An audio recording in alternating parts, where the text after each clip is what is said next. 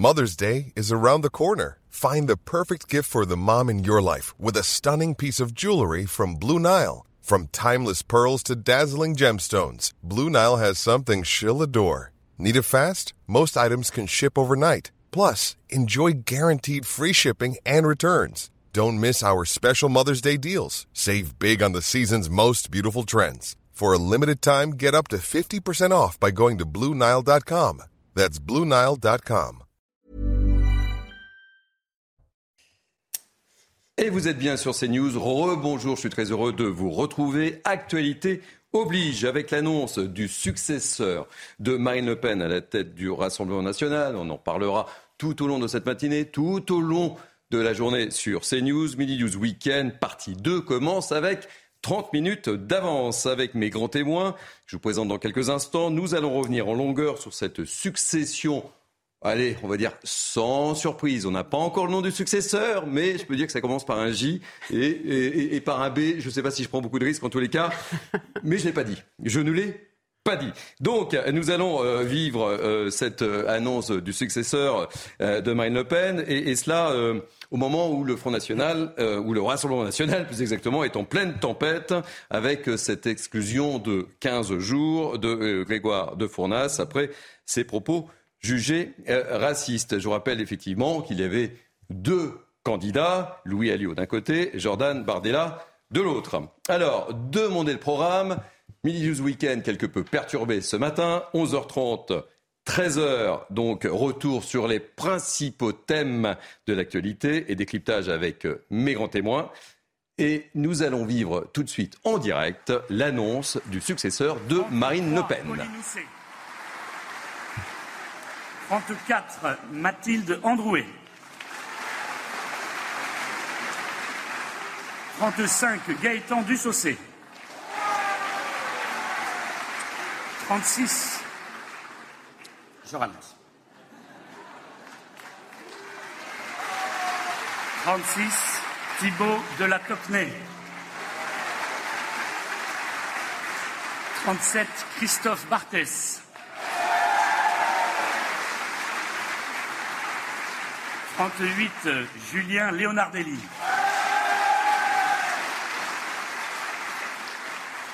39, Aurélia Baigneux.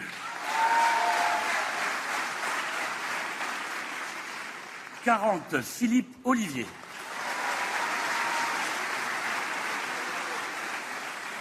41, Mathilde Paris. 42, Gilles Baldacchino. 43, notre excellent trésorier Kevin Pfeffer. 44, Madame Joëlle Melin. 45, Marie Dauchy.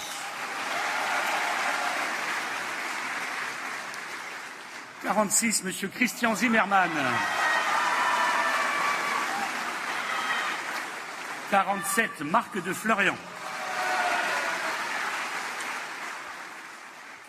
Voilà, euh, c'est news au plus près de ce qui se passe du côté du euh, Rassemblement national. Avec moi pour euh, décrypter l'actualité, mes trois grands témoins. Il manque juste Kevin Bossuet qui ne devrait pas tarder à arriver.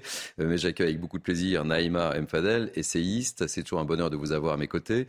Louis Morin. Partagé, cher Thierry. Louis Morin qui entame sa deuxième heure. Exactement. Et puis euh, Harold euh, Iman, évidemment, spécialiste des questions internationales. Euh, comment vivez-vous un petit peu tous les trois ou tous les deux cette succession donc de, Marine Le Pen? On en a beaucoup parlé et le moins qu'on puisse dire, alors on ne sait pas encore, hein, je n'ai pas dit le nom, je n'ai pas dit le nom. De JB, c'est ça? Oui, on va, euh, voilà, je, mais euh, on verra parce qu'on a Elodie Hucher, évidemment, euh, qui suit tous les discours au, plus près. une chose est sûre, sans prononcer le nom du successeur, cette succession se passe dans un contexte ô combien délicat, Naïma Fadel. Oui, effectivement, avec ce qui s'est passé avec, si on peut parler de, l'affaire Fournas, évidemment. Après, la lecture qu'on peut aussi faire de cette affaire, est-ce que justement le par rapport à la manière dont ça s'est passé, parce que n'oublions pas que finalement euh, n'a pas été retenu euh, le racisme, mais plutôt un, tumulte, c'est-à-dire le, fait que M. Fournas aurait suscité un tumulte. Donc on voit bien que aujourd'hui, ce n'est pas très clair par rapport à, la condamnation qui a été faite de ce qui s'est passé. En tout cas, euh, ce qu'on peut dire, c'est que, à mon avis, il n'y aura pas d'impact négatif euh, suite à cette affaire et que ça ne changera absolument rien. Euh, en revanche, ce qui se passe aujourd'hui par rapport au changement de, présidence du RN est, intéressant parce que si jamais c'est Jordan Bardella, c'est quand même un bébé Marine Le Pen. Mmh il a été complètement euh, pris en charge, enfin, je veux dire, sous, Et puis, il y a des liens euh, familiaux, on reparlera oui, apparemment avec, euh, avec sa nièce. Mais ce qui est intéressant à voir aussi, c'est que c'est vraiment un bébé Marine Le Pen, parce que très jeune, je crois qu'il avait 23 ans, hein, lui. Il avait juste 23 ans, et tout de suite, il a été pris sous son aile. Donc, elle l'a quand même aussi, j'allais dire 23 euh, ans lorsqu'il est arrivé tout à fait hein, au Parlement européen en tant que, député européen. Il est en réalité investi même euh, au sein euh, du, RN et à l'époque du, FN depuis ses 17 ans. Jordan Bardella en tant que militant. Aujourd'hui, il a 27 ans. En 10 ans, il réussit à prendre la tête mm du euh, parti. Vous avez euh, évoqué à juste titre, Naïma Mfadel, euh, Thierry Caban, les, les liens hein, également familiaux, parce qu'en réalité, le, le C'est important quand même, hein, parce que c'est la première fois qu'il n'y aura plus de Le Pen à la tête du Rassemblement national, mais quand même, il y a des petits liens. Mais bien sûr, le pouvoir, en réalité, reste un peu dans la famille. Hein. Voilà, il reste dans la famille, mais ce qui est intéressant, c'est qu'en fait, elle, elle va sortir de la présidence pour un petit peu laisser, si c'est lui, Jordan Bardella, un peu gérer le parti. Donc c'est quelque part aussi se mettre un petit peu moins exposée pour se concentrer beaucoup plus sur les présidentielles, parce qu'apparemment, elle se présente. Hein, c'est elle hein, qui va se présenter. Et elle n'a aucun, euh, rien à craindre de lui, parce qu'il n'a que 27 ans, et je pense qu'il a beaucoup plus intérêt à être dans son sillage qu'à effectivement espérer autre chose. Et peut-être que, pour le coup, euh, comment il s'appelle, l'autre prétendant à lui, lui, lui aurait beaucoup plus prétendu. Vous avez, déjà oublié le, nom du prétendant, si je, puis me permettre, Naïma.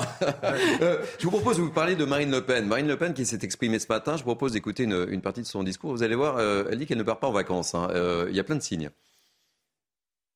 Je ne quitte pas la présidence de notre mouvement pour partir en vacances. Je reste plus que jamais mobilisée. Il n'y aura pas de repos pour moi, comme pour chacun d'entre nous, que lorsque nous aurons redressé le pays pour l'avenir, pour le mouvement comme pour la France. Il va de soi que je serai où le pays et la cause nationale auront besoin de moi. Voilà. Euh, elle part pas en vacances, le message est limpide. On voit qu'elle est plus à l'aise là dans le discours que hier euh, pour reprendre la défense euh, de son député. C'est sûr. C'est plus direct, c'est plus rapide, c'est plus facile. évidemment, il tente de profiter de ce congrès un peu pour faire oublier euh, cet épisode. Euh, J'ai l'impression que, l'épisode a duré. Hein. Oui, pas sûr que ça, que ça suffise. En effet, effectivement, on, on, entend tous les représentants du RN qui sont invités sur les plateaux euh, télé et, et, dans les stations de radio depuis, depuis hier. Ils sont tous interrogés au sujet de Marine Le Pen 2027 et tous répondent ça reste tout de même la, la chef légitime, la chef naturelle du parti. Donc bon, finalement, à quoi bon se mettre en retrait? C'est surtout pour euh, des raisons de, communication, pour être moins exposé également aux attaques. Et puis, il y a une autre raison qu'on met euh, très peu en avant, mais mettre Jordan Bardella, 27 ans, à la tête du euh, Rassemblement national, c'est aussi une manière de faire une concurrence à une autre jeune qui attire un certain nombre des électeurs du RN, en la personne de Marion Maréchal Le Pen. Parce que c'est elle également qui est l'une des féroces euh, compétitrice de mm. Marine Le Pen. On sait qu'elle a des ambitions également, et pourquoi pas des ambitions euh, présidentielles pour 2027. Mettre Jordan Bardella en avant, c'est aussi une manière de dire, voilà, on a une figure euh, au sein du Rassemblement national qui est capable de fédérer également les plus jeunes et de renouveler un peu l'image du, parti. C'est la volonté de Marine Le Pen en faisant ça. Alors, et, et j'en profite, Naïba, pour accueillir Kevin Bossuet. On vous avait pas prévenu non. On prenait euh, Heureusement que je pars en avance. oui, euh, Naïma. Non, mais euh, pour rejoindre ce que vient de dire Louis. Ce qui, ah, alors attendez. On va aller directement écouter David Laracline parce qu'il se passe des choses et je pense que ce passe. Marine Le Pen qui va arriver pour annoncer les résultats que vous allez pouvoir vivre en direct sur c'est News Suspense. Oh. Ça commence par quelle lettre, Kevin? Je sais pas, je pense à un B quand même. Bon, allez, on laisse la parole à Marine Le Pen.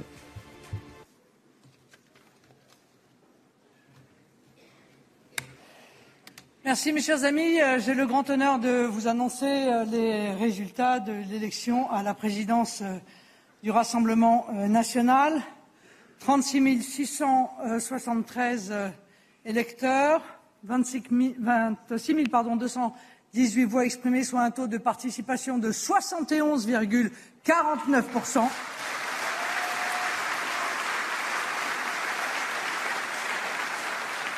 99,49% de suffrages exprimés. Euh, le candidat euh, Louis Alliot a recueilli 3 955 voix, soit 15,16% des voix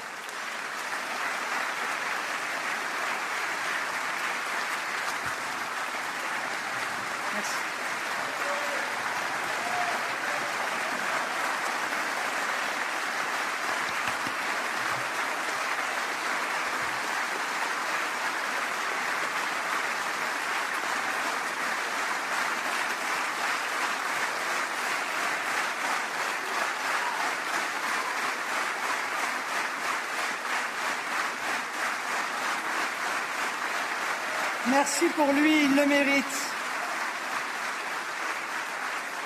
Et avec 22 130 voix, soit 84,84%, Jordan Bardella est élu président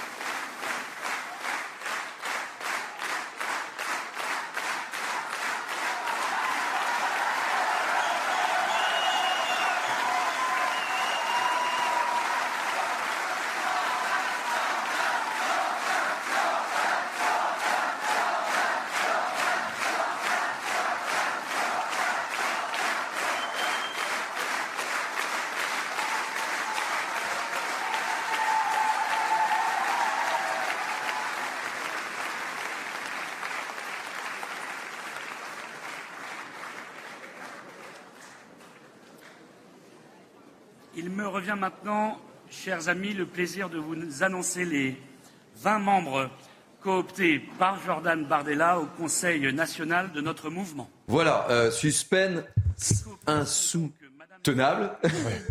Ça, on s'était pas beaucoup trompé, hein, le moins qu'on puisse dire. Donc, euh, sans surprise. C'est oui là, on, peut, le dire. Donc on rappelle les chiffres quand même. Euh, Jordan Bardella, 84,84%. Louis Alliot, 15,7%. 16%. Kevin Bossuet. Allez, je vous donne la parole pour que euh, vous soyez en pleine forme pour euh, ces deux heures de midi du Non, mais je pense que c'est parfaitement normal. Jordan Bardella va pouvoir continuer tout le travail qu'il a entrepris à la tête du parti. Ensuite, il incarne quelque chose. On est dans une société du tout médiatique et c'est une bête médiatique sur les plateaux. Moi, à chaque fois, je remarque un talent qui est incroyable. Il a débattu avec des membres du gouvernement, avec Gabriel Attal, avec Olivier Véran et surtout, il incarne quelque chose. Il vient de la Seine-Saint-Denis. Il est légitime quand il parle de souffrance outrances sociales, quand il parle des problèmes d'islamisme, quand il parle des problèmes de communautarisme, et enfin un peu de jeunesse. Et je pense que c'est quelqu'un qui a des convictions qui sont fortes, qui a des valeurs qui sont fortes, et peut-être qu'on ira un jour vers cette union des droites, parce que moi, quand j'entends les jeunes de droite, quand j'entends Stanislas Rigaud, quand j'entends Guilhem Carayon chez LR ou quand j'entends Jordan Bardella, la vérité, c'est qu'ils partagent exactement les mêmes valeurs. Donc je pense que c'est un signe de renouveau. Le Rassemblement national continue sa dédiabolisation, continue sa et, je pense que vraiment, euh, ce parti a un avenir assez important, et je pense que l'échéance de 2027 risque de donner raison à tous ceux qui pensent que Marine Le Pen peut être élue président de la République. Euh, Kevin Bossuet, vous oubliez euh, peut-être ce qui s'est passé quand même ces dernières 48 heures à l'Assemblée nationale. Vous parlez de dédiabolisation. Et le moins qu'on puisse dire, c'est vrai que cette affaire euh, tombait pas à, à point nommé quand même, puisque on le disait, euh, Oui. le Rassemblement national depuis cette nouvelle mandature avait une posture plutôt, euh, voilà. euh, très sérieux d'un point de vue du look, d'un point de vue de l'attitude euh, au sein de l'Assemblée nationale. Et puis là, euh, patatras, euh, 15 jours d'exclusion, euh, certes temporaire, mais c'est quand même une mesure très forte. C'est une mesure très forte. Après, j'ai l'impression qu'on a assisté quand même à un procès stalinien. Moi, je n'aime pas ce qu'a dit Grégoire de Fournage. Je ne l'aurais pas formulé de cette manière. Je n'aurais pas invectivé des députés au sein de l'hémicycle. Et franchement, je trouve que ce qu'il a fait n'est pas bien. Mais ce qui est insupportable, c'est qu'on a transformé ses propos.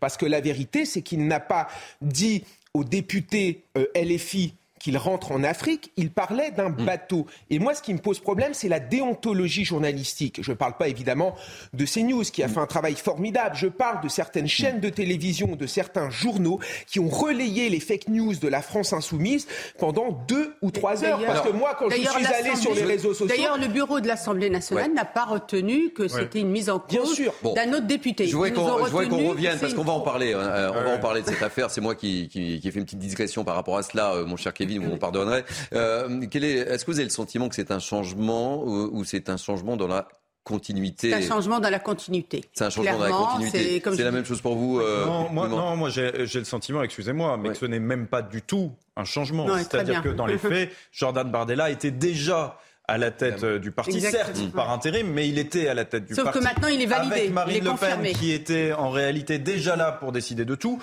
Et aujourd'hui, quand on entend les représentants du Rassemblement national qui sont invités de tous les plateaux, ils continuent à dire de toute façon, la chef naturelle de notre parti, c'est Marine Le Pen. Il n'y a aucun changement. Soyons très clairs, il n'y a aucun changement. C'est un coup de communication aujourd'hui euh, pour le RN que de faire euh, ce congrès en mettant officiellement euh, Jordan Bardella président du parti, mais il n'y a pas de changement. Oui, mais c'est. Damien Fadel, je vous ai coupé Enfin, la parole. Non, mais effectivement, hein, il n'y a pas de changement puisqu'il était déjà président, mais il était par intérim. Donc là, ça valide et ça officialise et ça confirme aussi qu'il a bien euh, travaillé. Et euh, ce qui est important aussi de dire, c'est que quand même 84%.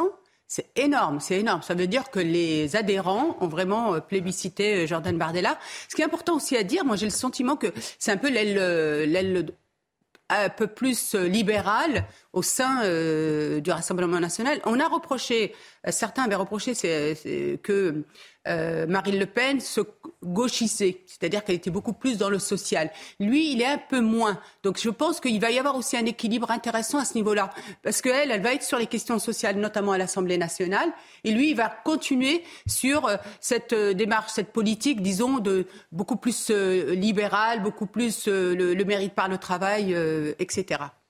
Et euh, on attendra également et on suivra euh, sur euh, CNews la première intervention, le premier discours, parce que c'est pas tout de suite. hein, je crois qu'il parle euh, aux alentours de 17h30. Donc euh, les, les premiers euh, les premiers mots en tant que, que président seront importants. On va les suivre avec une grande attention, Évidemment. Parce qu'il va vouloir imprimer sa marque quand on connaît un peu. Jordan Bardella. C'est exactement ça, Thierry Cabane, vous avez raison. hein, la question qui va se poser dorénavant, c'est quelle est l'autonomie que Jordan Bardella va tenter de prendre dans les prochains mois, voire dans les prochaines années. Parce que aujourd'hui, la place est chaude pour Marine Le Pen. Elle lui est réservée pour 2027. Mais le sera-t-elle toujours d'ici 2-3 ans? Lorsque Jordan Bardella aura été à la tête euh, du Rassemblement national pendant une certaine durée, qu'il aura pu placer ses hommes. Euh, on entendait tout à, l'heure David Rachlin énoncer les responsables départementaux du euh, Rassemblement national qui ont visiblement également été élus au cours de ce congrès. Jordan Bardella va, y compris, participer à ce maillage territorial. Il va imprimer sa marque encore davantage dans les médias et euh, la question naturelle, c'est de se poser la question si un jour l'élève ne dépassera pas le maître. justement, Kevin Bossuet, euh, on l'a dit et redit autour de ce plateau, c'est un bébé Le Pen, même si voilà, c'est la première fois que le Rassemblement national ne sera pas présidé par un nom Le Pen.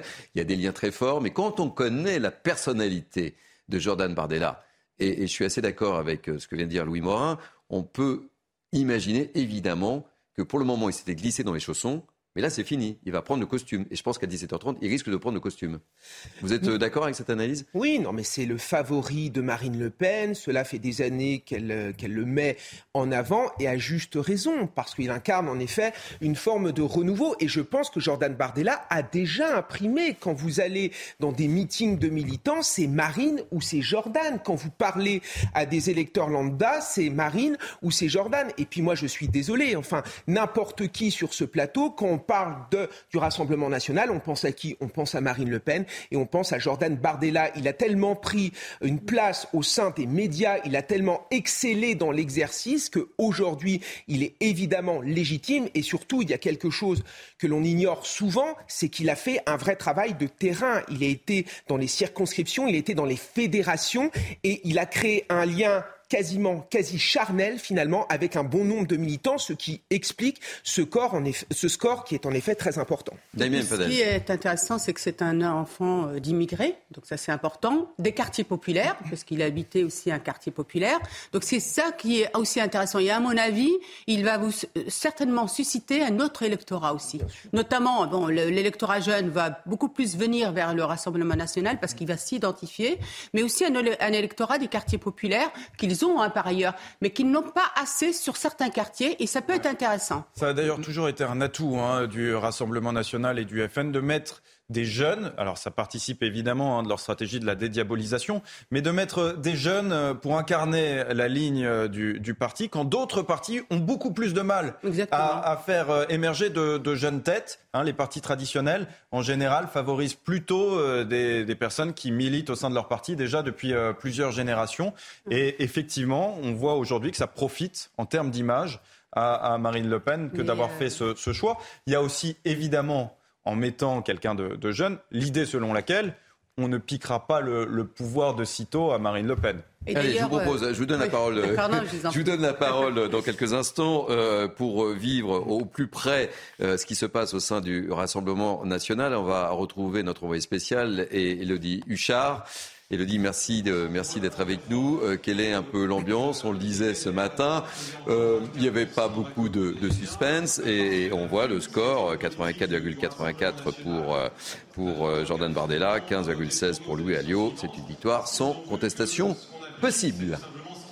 C'est-à-dire Sans contestation euh, possible, mais sans surprise, hein, évidemment, comme vous l'aviez dit, tant Jordan Bardella semblait presque déjà élu. On l'a vu notamment dans son arrivée euh, ce matin, quand il est venu prendre sa place aussi euh, ici aux côtés de Marine Le Pen. Vous avez rappelé ce score 84,84% pour Jordan Bardella, qui devient donc à 27 ans le président du Rassemblement national. Il succède à Marine Le Pen pour la première fois depuis 50 ans. Ça n'est pas un Le Pen à la tête du parti. Jordan Bardella, très proche de Marine Le Pen, qui était le président par intérim. On sent qu'il y a une complicité évidemment entre les deux. C'est la même ligne que Marine Le Pen, donc il ne faut pas s'attendre non plus à ce que tout change au sein du parti parce qu'il y a un nouveau nom, Marine Le Pen, qui compte aussi rester euh, mobilisée. Elle l'a dit parce que Marine Le Pen a fait euh, un discours. Elle est revenue notamment sur ses 11 ans à la tête du parti. Elle explique que quand euh, elle a été élue il y a 11 ans, le Front National était convalescent, dit-elle, mais qu'il a eu le mérite de mettre les vrais sujets au cœur de l'actualité. On a aussi entendu des applaudissements pour Jean-Marie Le Pen qui, selon sa fille, a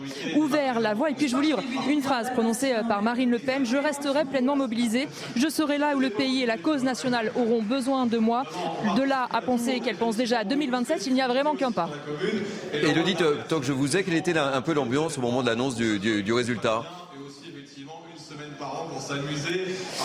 Plutôt euh, une bonne ambiance. Autant ce matin, euh, honnêtement, quand les élus arrivent, ils avaient euh, la mine un peu fermée parce qu'avec l'incident de jeudi à l'Assemblée nationale, forcément, le timing est un petit peu compliqué, mais on a senti que ça leur redonnait un petit peu de joie. Jordan Bardella qui est monté sur scène, qui a embrassé Marine Le Pen. On a entendu aussi Jordan scandé par la foule. Et puis maintenant, pour vous dire un petit peu ce qui va se passer, il y a une table ronde juste derrière moi. Le bureau national est en train de se réunir pour adopter le nouveau bureau national qui sera annoncé d'ici quelques minutes. Et puis maintenant, le prochain point d'orgue, si j'ose dire, c'est aux alentours des 17h30, sauf si retard, le discours donc de Jordan Bardella, nouveau président du Rassemblement national. Bon, bah écoutez, merci mille fois. Et puis on vous retrouve euh, courant Midi News Weekend. Et puis tout au long de, cette journée, à, tout à l'heure. Une petite réaction, euh, Kevin Bossuet? Oui, enfin, euh, la surprise, c'est qu'il finalement, il n'y a pas de surprise.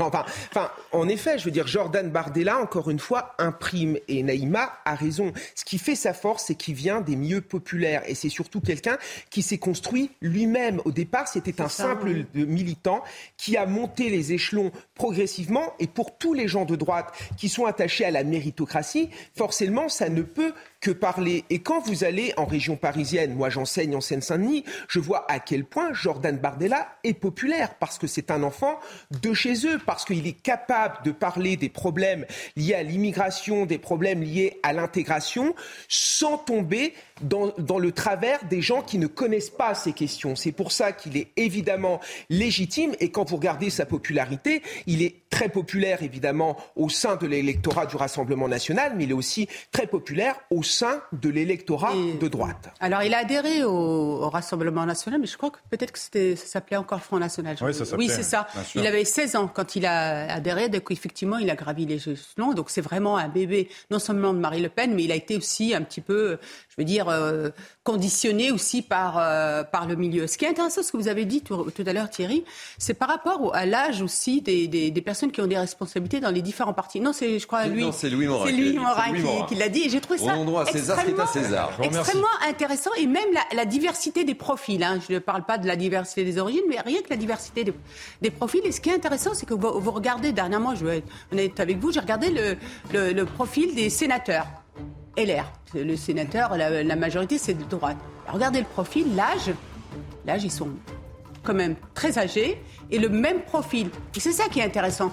Et c'est ça qui est intéressant où aujourd'hui, il y a des partis comme Renaissance ou effectivement le Rassemblement national qui misent beaucoup plus sur des personnes jeunes, des personnes de la diversité, etc. C'est vraiment intéressant à, à analyser. Eh bien écoutez, on va continuer à analyser, à décrypter. Vous avez entendu la petite musique. On va marquer une pause publicitaire et on se retrouve pour euh, Midi News Weekend. Nous sommes ensemble jusqu'à 14h. Ne zappez pas et à tout de suite. Allez, soyez les bienvenus, c'est Midi News Weekend, Midi News Weekend quelque peu perturbé. Nous avons pris l'antenne à une demi-heure plus tôt. Actualité oblige, puisqu'il se passe beaucoup de choses du côté du Rassemblement national, puisque nous venons de découvrir, après un suspense incroyable, que Jordan Bardella, donc, est le nouveau boss du Rassemblement national. Et pour débriefer euh, avec moi tout au long de cette euh, deuxième heure, je veux dire, deuxième heure de News Weekend. Euh, Naïma M. Fadel, essayiste, Louis Morin, journaliste, et Kevin Bossuet, professeur d'histoire. Merci mille fois. Nous allons largement revenir sur ce qui se passe au Rassemblement national et on va retrouver tout de suite sur place celle qui suit avec une attention très particulière, euh, Elodie Huchard, notre envoyée spéciale. Alors évidemment, je le disais, suspense insoutenable, Jordan Bardella est le nouveau président du Rassemblement national avec un score de dingue, 84,84%.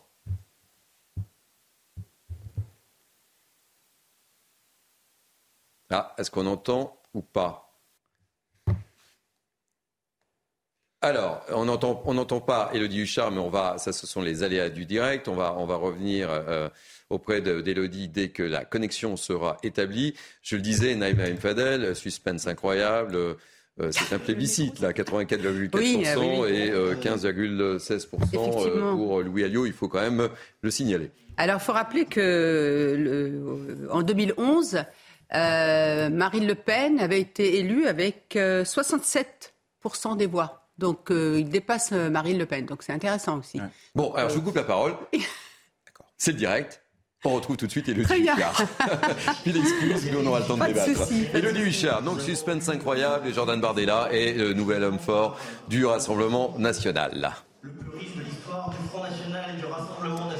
84,84% des militants qui se sont prononcés donc pour Jordan Bardella. Louis Alliot, lui, récolte 15,16% des voix. Jordan Bardella, on le rappelle, il a 27 euh, ans. Il avait été la tête de liste aux élections euh, européennes, président par intérim aussi, depuis que Marine Le Pen avait quitté la présidence pour se consacrer à l'élection euh, présidentielle. Alors, on a entendu hein, beaucoup les militants scander son nom depuis ce matin. De toute façon, il n'y avait évidemment pas beaucoup de suspense. Alors, c'est un changement de nom, évidemment. C'est important. Pour la première fois, c'est la fin de la dynastie Le Pen à la tête du Rassemblement national. Mais on voit bien, et surtout sur l'ambiance ici, à quel point la figure de Marine Le Pen reste la figure importante. C'est elle, évidemment, qui a annoncé euh, les résultats. C'est elle qui a fait un long discours en ouverture euh, de ce congrès. Elle a été euh, très applaudie. On a vu aussi une vidéo sur les moments forts de sa présidence. Marine Le Pen qui estime, je cite, que nous avons eu raison avant tout le monde, dit-elle, en parlant de son parti sur les thèmes, notamment qu'ils ont mis dans le débat public. Alors évidemment, maintenant, il va falloir travailler le bureau national qui va être annoncé d'ici quelques minutes. Il va y avoir un certain nombre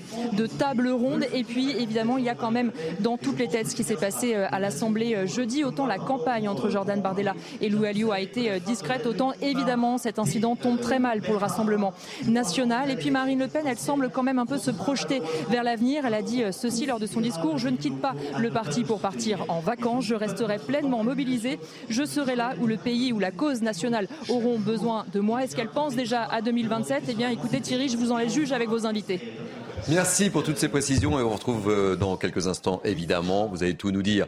Euh, oui, il n'y a pas de suspense non plus quant à la candidature de Marine Le Pen, mon cher. Non, il n'y a aucun suspense. Et d'ailleurs, en réalité, c'est la première étape de sa candidature, si on peut dire. Pourquoi? Parce que cette succession à la tête du Rassemblement national, ça permet à Marine Le Pen non seulement de se mettre euh, en retrait, de prendre un peu de hauteur et donc d'être moins la cible des attaques. C'est Jordan Bardella qui sera potentiellement plus la cible des attaques, qui va devoir éventuellement monter au front pour défendre les troupes, pour défendre par exemple eh bien, un député qui serait euh, susceptible de, de dire quelque chose à l'Assemblée nationale, objet d'une polémique. Et puis euh, la, deuxième, la deuxième chose, c'est que pour Marine Le Pen, c'est aussi la volonté de se mettre à la hauteur, un petit peu, de tenter de se mettre à la hauteur d'un président de la République. On sait en France, c'est l'esprit de la Ve République voulu à l'époque par le général de Gaulle, que la candidature à la fonction suprême n'est pas une candidature de parti, ce n'est pas une candidature partisane, hein. vous n'êtes pas le représentant d'un parti, vous êtes candidat sur votre nom, et eh bien c'est la volonté aussi euh, de Marine Le Pen en, faisant, en faisant cela, en participant euh, eh bien de, cette succession, c'est de se mettre un petit peu à la hauteur d'Emmanuel Macron, qui, rappelons-le, hein, n'est pas euh, président de Renaissance. Stéphane Séjourné, qui est à la tête aujourd'hui euh, du parti d'Emmanuel Macron. Euh, Naïma Mfadel, euh, Elodie Huchard nous le disait, euh, c'est la fin de la dynastie Le Pen. Oh, je ne pense pas. non, non, je ne pense pas. Elle reste quand même aux commandes. Euh, encore une fois, euh, Jordan Bardella, je, pense qu'il ne pourra jamais la trahir parce qu'il lui doit tout aussi. Euh, et on voit bien même, regardez comme la manière dont elle l'a embrassé, on voit bien qu'il y a aussi vraiment une tendresse entre eux. En plus, il est effectivement en couple avec une de ses, de ses nièces. Et je pense ah vraiment... Oui, de ses nièces à. Oui, oui, Et, mais je pense vraiment mais Louis que. Morin est très au fait. Hein. Euh, effectivement, non, non, mais euh, Kevin Je crois que c'est fini. Mais... Ah, c'est fini. voilà. Donc, ne pas rentrer dans leur intimité ni dire bon, de fake news. Alors, euh, bon, peut-être que c'est fini, mais en tout cas. Il y a eu un lien. Il y a eu un lien. Ça, on est d'accord autour de cette table. Il y a eu un lien. Mais en tout cas, son rapport avec le Front National et ensuite le Rassemblement National est un est un rapport fait de militantisme, d'affection qu'il a, aussi avec euh, Marine Le Pen, parce que tout de suite, elle a repéré ce jeune homme brillant, effectivement, hein, on l'a redit à plusieurs euh, reprises, qui a beaucoup d'aplomb, qui a beaucoup de, charisme, et il lui a été infidèle, alors que sa nièce l'a quand même trahi. Donc, et puis dans les moments difficiles, il semblerait qu'elle l'ait trouvé aussi. Donc je pense que euh, c'est la continuité de la famille, euh, de, de, de, de la famille Le Pen, hein, de, de, la, de comment dirais-je, de l'origine de la, dynastie. Il n'y a aucun, il y a aucun souci. Elle a passé le flambeau, mais pour mieux revenir, pour mieux se présenter, euh, préparer pour les présidentielles, comme disait lui.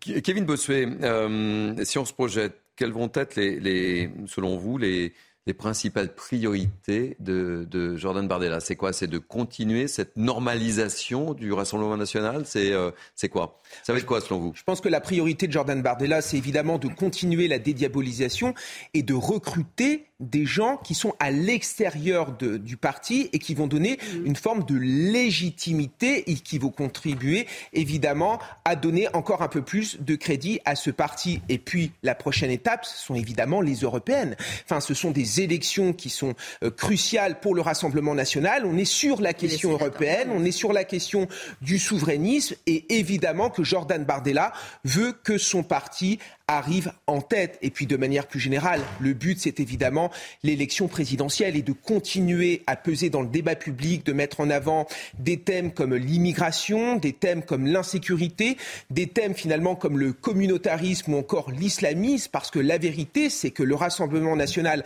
avec d'autres partis, depuis plusieurs années, font un véritable travail euh, de sape idéologique pour montrer à quel point la gauche a tout raté dans ce pays et qu'il y a une autre alternative et que cette alternative peut être éventuellement le Rassemblement national. Allez, on, va, je vous propose de, revivre en, images ce qui s'est passé euh, il y a quelques instants et, quand Marine Le Pen annonce les, résultats et je vous donne la parole juste après Louis Morin. Le candidat euh, Louis Alliot a recueilli 3 955 voix, soit 15,16% des voix, et avec 22 130 voix, soit 84,84%, Jordan Bardella est élu président du Rassemblement national. Louis Morin, bon, effectivement, la star du jour, la vedette du jour, c'est Jordan Bardella. Mais j'aimerais quand même qu'on parle euh, un peu aussi de, Louis Alliot. Euh, on disait que c'était le candidat, voilà, euh, alibi, etc. Là, 15%, c'est. On va pas parler de désaveux ni quoi que ce soit, mais comment vous analysez et comment vous pouvez analyser également sa, réaction là? Ouais, mais en effet, vous avez raison, ça doit quand même être dur pour Louis difficile pour lui quand même, non? Parce qu'il était proche, puisqu'on parlait de la famille, il était proche de Marine Le Pen. L'ancien conjoint de Marine Le Pen, hmm. qui ne s'attendait probablement pas à faire un score aussi faible. Alors 15%, ça reste honorable, mais enfin, il, s'attendait probablement. à 84, voilà, il s'attendait probablement à avoir quelque chose d'un petit peu plus équilibré, euh, Louis Alliot. C'est aussi finalement la volonté marquée par les adhérents du Rassemblement national euh, de marquer le renouvellement au sein du RN. Parce que Louis Alliot, il est là depuis très longtemps. Oui, il incarnait l'ancienne génération. Mais bien sûr, il incarne l'ancienne génération. Il était là quand Jean-Marie Le Pen était encore président du FN. Euh, ce qui n'est pas le cas euh, de Jordan Bardella. Enfin, Jordan Bardella a commencé, si, lorsqu'il a commencé, mais, mais, mais aujourd'hui, Jordan Bardella incarne le renouveau. Donc il y a aussi cette volonté au sein des militants. Simplement pour rebondir également sur ce que disait euh, Kevin Bossuet tout à l'heure, Jordan Bardella, c'est une bête médiatique. Hein, en effet, il est, il est, très fort sur les plateaux télé.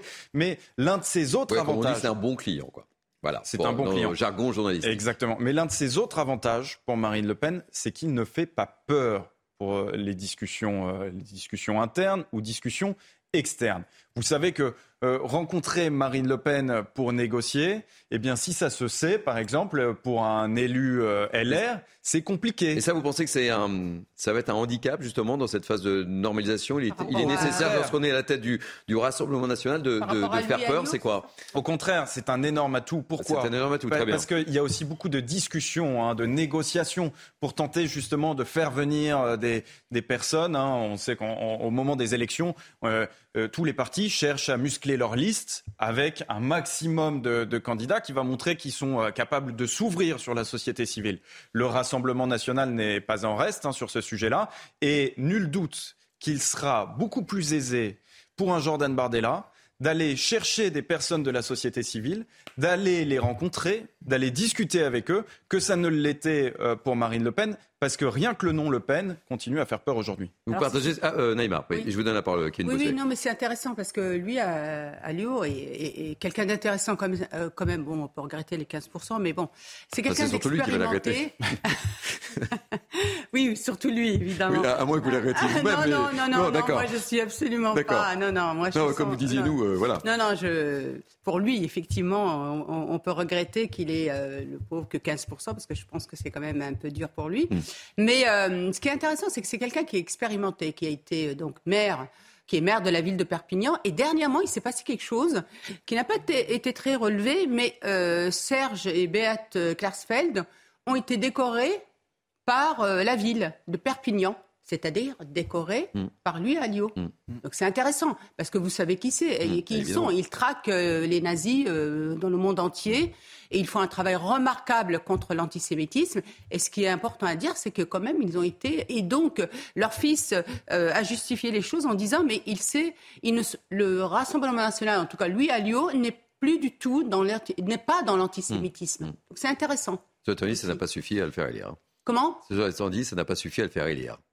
Euh, oui, ça lui a pas suffi. Mais non, mais ça lui a pas suffi, suffi évidemment. Mais c'est le, enfin, je veux dire par là, c'est la lecture qu'on peut faire aussi. Mais lui aussi est en phase de normalisation, c'est oui, ce que voilà, c'est ça, exactement. Mais ça pesait pas par rapport à, par rapport à, Jordan Bardella. Kevin Bossuet. Oui, c'est-à-dire que lui, Alliot, est sans doute quelqu'un de très respectable et de très estimable. Le problème, c'est qu'il incarne le vieux Rassemblement national, déjà au niveau de son âge, et puis aussi au niveau de la manière de s'exprimer dans les médias et la manière euh, qu'il a de mettre en avant certains thèmes. Donc il est évident que cette élection, c'est d'abord et avant tout une prime à la jeunesse et une prime au renouveau. Et je suis d'accord sur un point, c'est-à-dire que l'un des enjeux pour Jordan Bardella, c'est l'ouverture, à la fois une ouverture sociale c'est vrai que aller décrocher des gens qui appartiennent à des catégories sociales supérieures, ça lui permettra en effet de toucher un autre électorat, également une ouverture politique, puisque le but, évidemment, ce sont des recrues à l'extérieur du Rassemblement national. Et moi, j'ai remarqué, par exemple, qu'un François-Xavier Bellamy,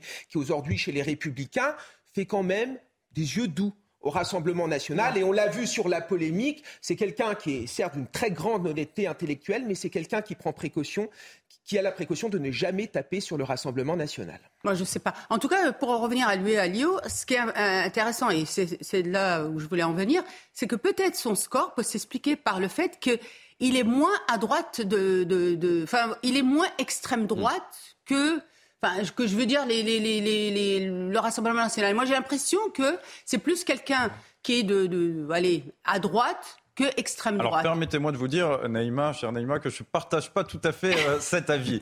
Oui, Alio, il a été euh, secrétaire secrétaire euh, général hein, du, du, du, Front National à l'époque, au moment où Jean-Marie Le Pen était à la tête du, du, Front National entre 2005 et 2010. Louis Alliot, il a rejoint le Front National dans les années 90 et j'ai pas le sentiment qu'à l'époque, le Front National était plus soft euh, que ne l'est le Rassemblement national aujourd'hui. Il y a eu un changement, il y a un parcours. Et ce qui est vraiment intéressant par rapport à, à Serge et Beat Klarsfeld, parce que c'est quand même des gens, euh, comme, euh, comme, comme, je vous le disais, qui ont aussi été des combattants contre le Front National. Et c'est intéressant comment ils se sont rapprochés de lui. Donc voilà, c'est cette lecture que j'ai. Comment vous envisagez la, la, la collaboration justement entre Jordan Bardella euh, nouveau président du Rassemblement national et, Marine Le Pen. Parce que là, on a deux fortes personnalités, et je le disais tout, tout à l'heure précédemment, il va falloir qu'il imprime sa marque, Jordan Bardella. Donc, est-ce que vous imaginez qu'il puisse y avoir, à un moment donné, euh, cette dissension Non, mais c'est très intéressant cette question, parce qu'on le sait. Ou alors, ça va être euh, voilà, un suivi dans la continuité Hein, on le sait depuis euh, Machiavel, en réalité, la guerre de succession. Oula, attention. Non, non, mais c'est vrai. La guerre de succession s'ouvre dès le jour ben de l'élection. C'est pour ça que je vous pose la question. Ça, c'est un principe fondamental en politique qui a toujours été respecté. Alors, en réalité, Jordan Bardella, il est malin. Hein, c'est pas une brute épaisse. il a le temps. Et puis elle l'a choisi en vérité. Elle l'a choisi. Hein. Je pense pas que dès 17h30, il fasse un, discours d'indépendance, d'autonomie du Front National par rapport à Marine Le Pen. Bien au contraire. Il va sans doute euh, jouer la durée et pendant plusieurs mois, pendant voire peut-être plusieurs années, s'inscrire dans la fidélité, dans la ligne fidèle à Marine Le Pen avant petit à petit, de prendre son autonomie, son indépendance. Et puis vous le savez également, hein, une relation, euh, quand bien même elle se passe très bien euh, à ses débuts, euh, petit à petit, il y aura forcément à un moment donné une ou deux sources de frustration, de crispation. une crispation. Comment ça se passera à ce moment-là? Lui qui aura les pouvoirs justement pour euh, dire eh bien maintenant euh, je, c'est moi qui décide et, bien on suivra ça avec tous les mais tous les lieutenants en fait qui sont euh, actuellement aussi désignés pour un maillage du pays ce sont aussi des proches en tout cas de Marine Le Pen. Donc, à mon avis, il faudra effectivement qu'il profite de ces années pour renouveler un peu les, les, bras droits pour effectivement peut-être avoir une assise qui lui ressemble. Tenez, j'aimerais vous soumettre également ce, ce, sondage, ce baromètre plus exactement, euh, Cantar, euh, pour le Figaro Magazine. Marine Le Pen arrive en deuxième position des personnalités politiques pour lesquelles les Français espèrent avoir un rôle accru dans les mois à venir. Elle gagne 6 points, juste derrière Édouard Philippe, elle est à 37%. Kevin. Oui, ben c'est le travail de dédiabolisation qui a fonctionné. C'est le fait aussi que Marine Le Pen a montré une autre image, une femme qui était une femme comme les autres, qui adorait par exemple les chatons. Mais vous allez rigoler. Mais moi, euh, je, les adolescents ou même les jeunes adultes ne me parlent que de ça. Marine Le Pen, c'est celle qui aime les chatons. Elle a donné un visage très humain euh, d'elle-même. Et finalement, un, chaton, ça griffe aussi. Hein. Oui, c'est vrai. je dis ça, je dis rien. Elle a donné un visage très humain euh, d'elle-même et surtout, les mères de famille peuvent se reconnaître en, elle, en fait. Et puis, tout ce qu'elle a entrepris. Moi, je suis désolé, au cours de ces dernières années, euh, tout ce qu'elle dit, ben, ce sont, euh, elle met en avant des valeurs républicaines, des idées républicaines. elle lutte contre le racisme, elle lutte contre l'antisémitisme. Depuis plusieurs années, je n'ai pas entendu un seul propos aller à, l'encontre de nos valeurs, alors que c'était complètement différent quand c'était Jean-Marie Le Pen. Alors je voulais qu'on entende. Moi, je, voudrais juste rebondir sur ça. Bon, après, euh, voilà, je, respecte ce que vous venez de dire, euh, Kevin. Euh, moi, je ne me retrouve pas hein, dans, dans, les valeurs. Je ne pense pas que tous les Français se retrouvent dans ces valeurs. Par contre, ce qui est intéressant, c'est Édouard Philippe c'est qu'Édouard Philippe arrive avant elle. Donc ça mm. veut dire qu'elle a du mal encore à, vraiment. Il y a toujours ce, ce plafond de verre euh, qui est au-dessus d'elle. Hein. Donc ça veut dire qu'elle a du mal encore à imprimer pour être au-dessus de quelqu'un qui est droite. Ça veut dire quoi aussi? Ça veut dire que la droite, aujourd'hui, elle est inaudible, mais qu'elle a vraiment un tour à jouer. Mm. effectivement, pour redevenir beaucoup plus audible sur, sur effectivement les valeurs euh, régaliennes que pour le coup, je, je, je, euh, tous on défend, c'est-à-dire la méritocratie au travail, l'autorité, la fermeté une, maîtrise effectivement des flux migratoires qui est très importante, mais justement, il faut absolument que cette droite, on va voir ce qui va, qui va être euh, élu président euh, des, Républicains, et ça va être intéressant d'analyser effectivement les. Euh, Allez, je, vous propose, de, Pardon. je vous propose, je vous redonne la parole après, Kevin Bossuet. Je voulais, qu'on réécoute ce que disait Marine Le Pen au cours de, son discours ce matin, où elle dit clairement, on pense à la prochaine élection présidentielle, mais elle, ne part pas en vacances. Hein. C'est plus parce qu'elle n'est plus à la tête du, du Rassemblement national mais elle marque quand même son territoire. On l'écoute. Je ne quitte pas la présidence de notre mouvement pour partir en vacances. Je reste plus que jamais mobilisée. Il n'y aura pas de repos pour moi, comme pour chacun d'entre nous, que lorsque nous aurons redressé le pays. Pour l'avenir, pour le mouvement comme pour la France, il va de soi que je serai où le pays et la cause nationale auront besoin de moi.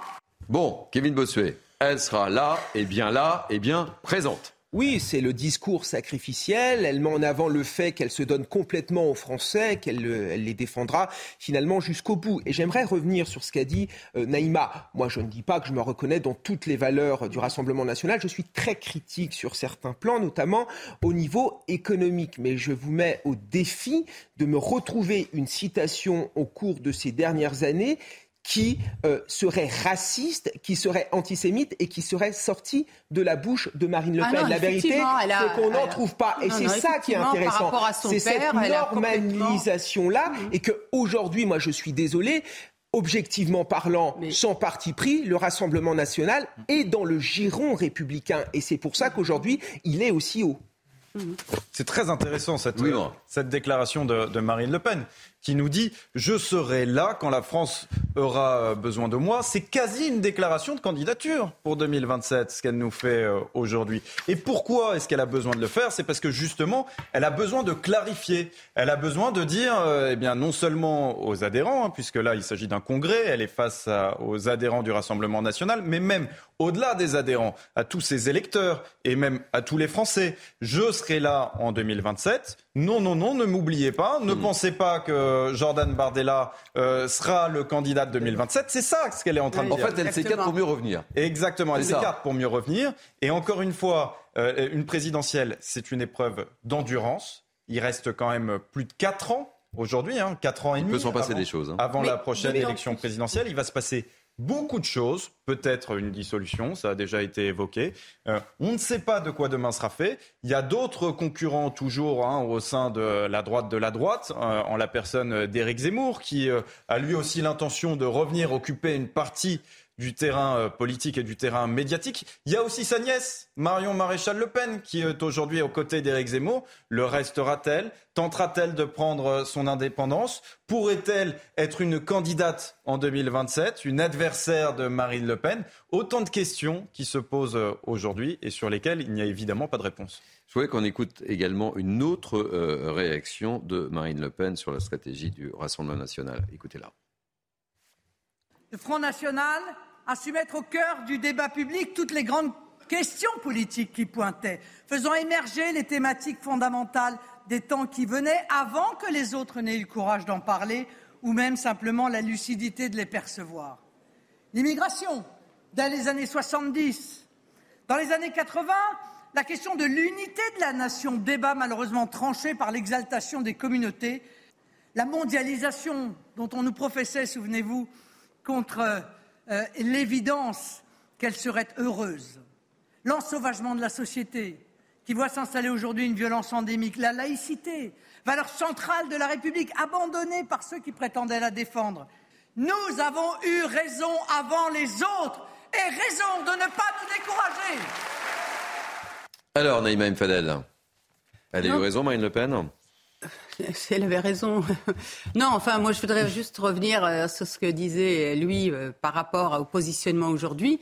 Euh, ce qui est intéressant, c'est qu'elle va, effectivement, elle donne les règnes du parti, mais elle reste très visible et encore plus visible du fait qu'elle est à l'Assemblée nationale qu'elle préside le groupe et qu'elle va aller sur les questions effectivement qu'elle développe depuis, mm. depuis toujours elle va les défendre au niveau de l'Assemblée nationale. Et donc, du coup, elle va y gagner encore plus en visibilité et en autorité. Et sans faire le parallèle, c'est peut-être la difficulté de Jean-Luc Mélenchon, qui n'est plus à l'Assemblée nationale, exactement. mais c'est d'y être quand même à l'extérieur, mais pas à l'intérieur. et c'est peut-être ça l'erreur. Voilà, exactement Thierry, c'est ça l'erreur qu'a fait Jean-Luc Mélenchon, c'est qu'il veut toujours continuer à exister alors qu'il n'est plus élu. Alors, ce qui fait la force de Marine Le Pen, c'est qu'elle est sur le terrain et qu'elle rencontre les Français. Et d'ailleurs, c'est ce qui l'a sauvée au cours de la dernière élection présidentielle. Parce que là où Éric Zemmour mettait, par exemple, en avant les questions identitaires, elle, elle a compris très tôt que ça allait se jouer sur la question du pouvoir d'achat. Parce qu'en effet, quand elle allait sur le terrain, on lui disait que c'était la préoccupation euh, première. Alors après, pour revenir sur ce qui a été dit, alors Jordan Bardella a beaucoup de talent, mais il reste quand même assez jeune il, y a un manque d'expérience chez lui, donc évidemment qu'il ne vise pas 2027. Pourquoi Jordan Bardella a été mis là?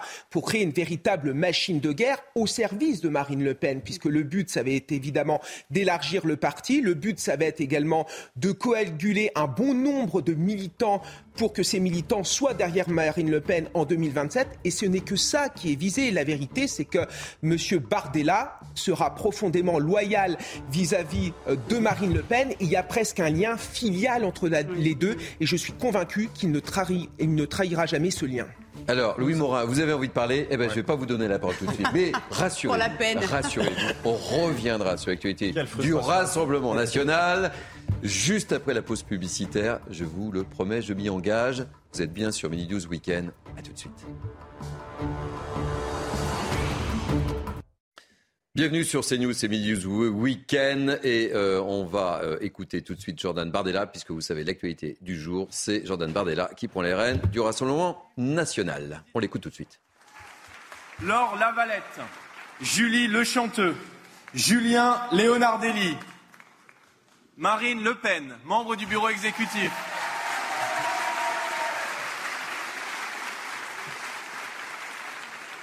Aurélien Lopez, Alexandre Loubet, Thierry Mariani,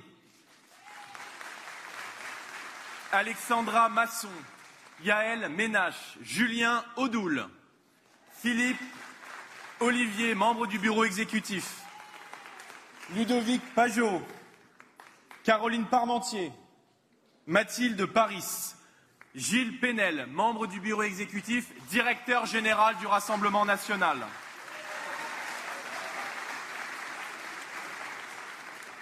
Kevin Pfeffer, membre du bureau exécutif, trésorier du Rassemblement national.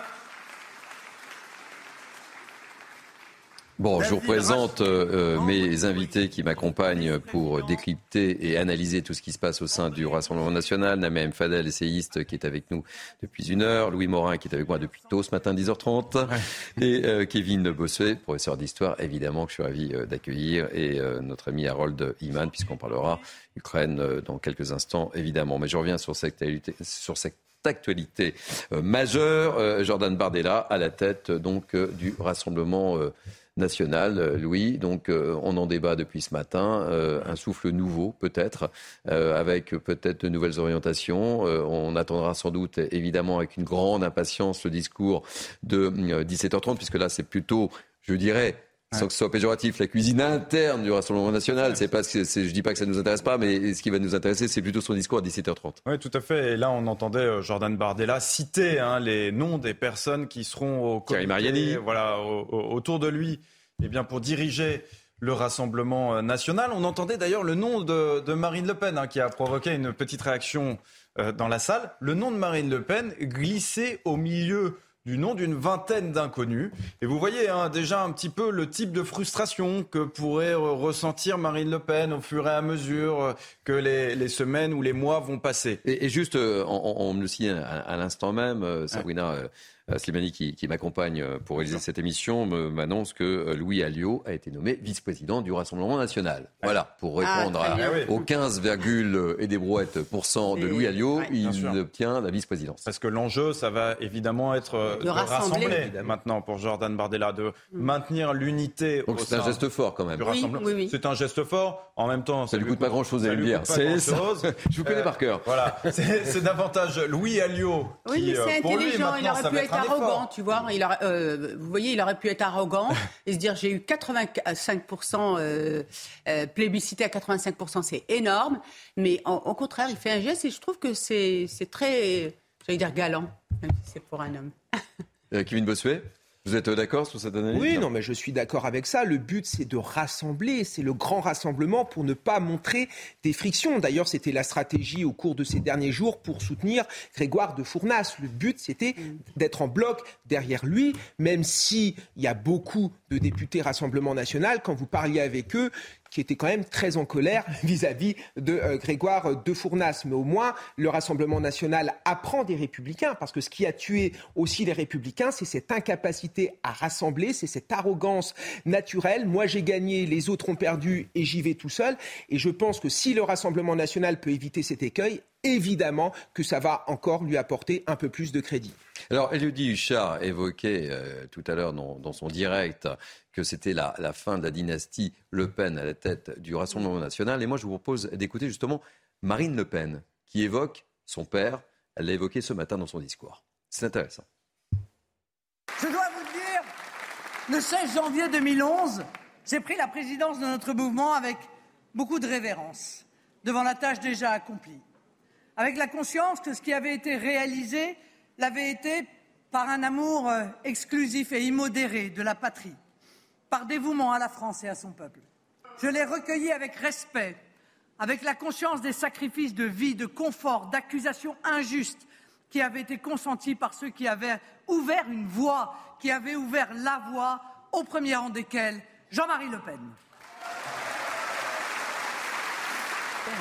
C'est important ce qu'elle dit, euh, Louis Morin. On sait que euh, le duo père-fille n'a pas très très bien fonctionné ces dernières années, et là, elle, lui rend hommage. Hein. Bien sûr, cette référence euh, à, son père, pour elle, c'est important aussi. dans la perspective de maintenir l'unité au sein du parti, puisque vous le savez, hein, il a toujours une influence, Jean-Marie Le Pen, au sein du Rassemblement national. Il y a un certain nombre de cadres locaux, de cadres départementaux qui étaient déjà là du temps de Jean-Marie Le, euh, Pen. On l'a évoqué tout à l'heure, Louis Alliot par exemple, hein, qui a rejoint le parti en 1990, euh, qui avait été le bras droit de, Jean-Marie Le Pen entre 2005 et, 2010 au sein du parti. Et donc, vous voyez, cette référence à Jean-Marie Le Pen, c'est aussi une manière euh, pour elle eh bien, de, tenter de maintenir l'unité. Il y a autre chose aussi de, la part de Marine Le Pen dans son discours. Tout à l'heure, elle a fait référence. Euh, elle a évoqué euh, le fait d'avoir eu raison avant tous les autres. Hein. Elle a mis un peu de fond dans son discours, parce que finalement, ce congrès, c'est de la tambouille interne, hein. c'est beaucoup d'organisationnel. Et euh, la volonté de Marine Le Pen, c'est aussi de dire, par cette déclaration qu'elle a faite, je reste une personnalité politique qui incarne le fond, qui incarne la ligne idéologique, et Jordan Bardella qui prend la tête du RN, à lui l'organisationnel.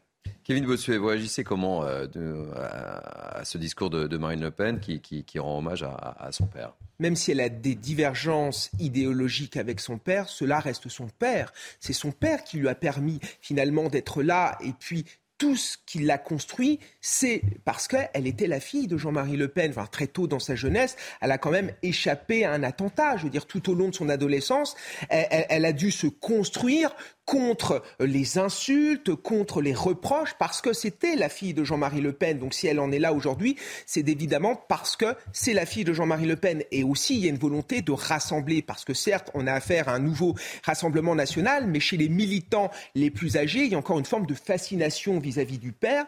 Et, le, et souvent, ces gens ont d'ailleurs voté pour lui Alliot. Donc le but, c'est de rassembler tout le monde afin de montrer un visage uni, un visage embelli pour aller tout droit vers les européennes et vers la présidentielle de 2025 Alors moi, euh, Kevin, je trouve ça plutôt étonnant parce qu'elle a voulu absolument euh, se détacher du, passé et reconstruire euh, le Rassemblement national en faisant fi du passé, de, la gestion par son père et notamment des propos quand même qu'il a pu tenir et des condamnations aussi qu'il a eues pour racisme, antisémitisme, etc.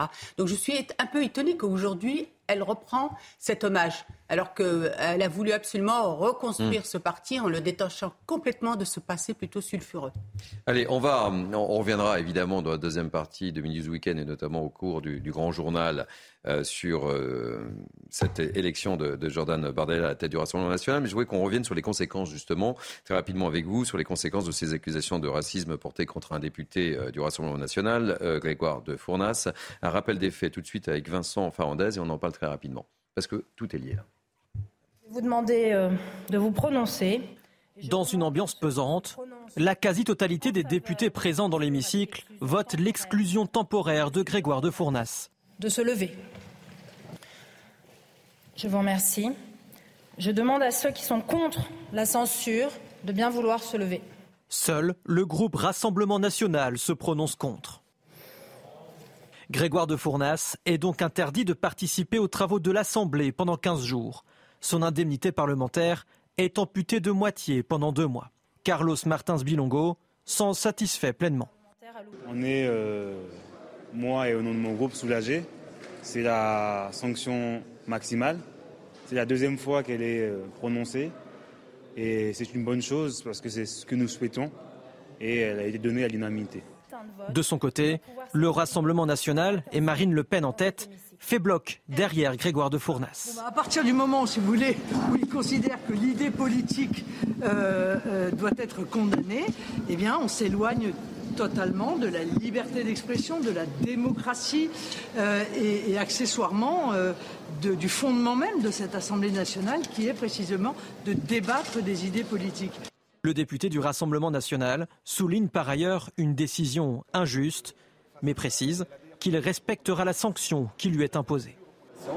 Oui, effectivement, on ne pouvait pas euh, évoquer euh, la nouvelle nomination de, Jordan Bardella sans revenir sur ce qui s'est passé euh, il y a 48 heures à l'Assemblée, parce qu'évidemment, le Rassemblement national en phase de normalisation, et puis il y a cette affaire qui est, arrivée. Mm-hmm. Je ne veux pas qu'on s'étende, parce qu'on en a beaucoup parlé, mais en, deux mots, Kevin. moi, je trouve cette affaire ubuesque, en fait. C'est-à-dire qu'en fait, tout a été monté en épingle. Maintenant, on sait que euh, Grégoire euh, de Fournas euh, parlait du bateau et ne parlait pas du député qui était en train de parler. Sauf que ce qui m'a choqué dans un premier temps, c'est le traitement journalistique de certains médias. C'est-à-dire qu'ils ont repris telle qu'elle la fake news de la France insoumise pour l'ériger en vérité. Et à partir de ce moment-là, tous les hommes politiques ont réagi à partir d'une information qui était fausse. Mais est-ce que vous vous rendez compte de l'injustice qu'il y a derrière? Je le dis d'autant plus que je n'aime pas ce qu'a dit Grégoire de Fournage. Je pense que ça ne se fait pas de dire quelque chose pareil. C'était en effet euh, grossier. Et quand je vois le président de la République qui a mis trois jours avant de réagir à l'affaire Lola et qui a mis en avant son opinion sur cette affaire très rapidement, on voit bien ici qu'on est dans la petite politique politicienne. Et c'est ça qui scandalise les Français. S'il avait vraiment tenu des propos racistes, je serais ici le premier à le condamner parce que la lutte contre le racisme, c'est quelque chose de très important. Mais là, on est dans un procès quasiment stalinien. Louis Morin, est-ce que euh, la, nomination de comment et l'élection plus, plus précisément euh, de Jordan Bardella va euh, faire oublier cet épisode-là? Est-ce que la, la force euh, de Jordan Bardella va faire c'est l'espoir. C'est l'espoir euh, qu'il Je pense que les, autres partis ne, vont pas laisser. Euh, Mais comme vous le dites, les autres partis ne vont pas laisser cet espoir se, se réaliser. LFI en premier lieu, la Nupes, et puis surtout Renaissance, hein, surtout le parti d'Emmanuel Macron, parce que cette, ce qui s'est passé à l'Assemblée nationale en réalité cette semaine, ça profite surtout à Emmanuel Macron. Il devait y avoir, vous savez, cette motion de censure qui devait être à nouveau présentée qu'il y a eu d'ailleurs, hein, euh, présenté par la NUPES, voté également euh, par les voix du Rassemblement euh, national, et cette fois-ci se poser la question eh bien, d'un éventuel vote des députés Les Républicains qui aurait pu renverser le gouvernement. Avec cette polémique, cette controverse qui s'est déroulée à l'Assemblée nationale. On n'a même pas entendu parler dans les médias de cette motion de censure. Tout le monde était concentré sur la sanction euh, à l'encontre de Grégoire de Fournas. Cette motion de censure est passée complètement inaperçue, mais surtout, surtout, surtout, elle n'a recueilli que 188 voix euh, contre 289 nécessaires. Pourquoi? Parce que certains députés, et notamment des députés socialistes, se sont dit, dans ces conditions, il est hors de question de voter la même motion de censure que celle qui sera votée par des députés euh, Rassemblement national. Nous ne sommes pas dans le même camp, nous ne pouvons pas nous permettre cela. Et donc, en réalité, qui est le grand perdant?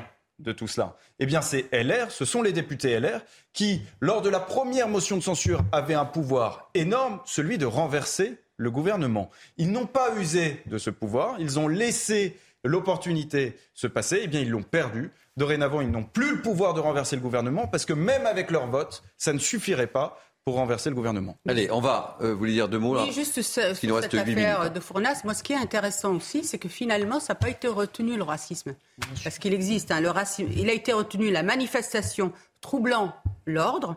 D'accord Alors qu'il pouvait y avoir euh, une mise en cause personnelle qui interpelle un, un député. C'est-à-dire que le député de Fournas pouvait être accusé de euh, remettre en cause un autre député et ça n'a pas été retenu. Donc c'est intéressant parce que la manifestation de à l'ordre public, vous vous rendez compte, enfin à l'ordre euh, au niveau de l'Assemblée nationale, ça, intervient tout le temps. Donc ça veut dire que ça va faire jurisprudence et que le risque peut, enfin cette épée Damoclès peut tomber sur n'importe quel député puisque n'importe quel euh, groupe peut se saisir de, sur cette question. Oui, sauf que jurisprudence, en réalité, hein, c'est le bureau de l'Assemblée nationale. C'est important de le dire. Qui décide et qui n'est pas du tout obligé de considérer qu'il y a jurisprudence sur cette question. Hein, ils sont complètement autonomes euh, dans leur prise de décision. On se souvient d'ailleurs qu'il n'y avait pas eu de sanction euh, pour le salut nazi qui avait eu mmh. lieu au sein de l'Assemblée nationale.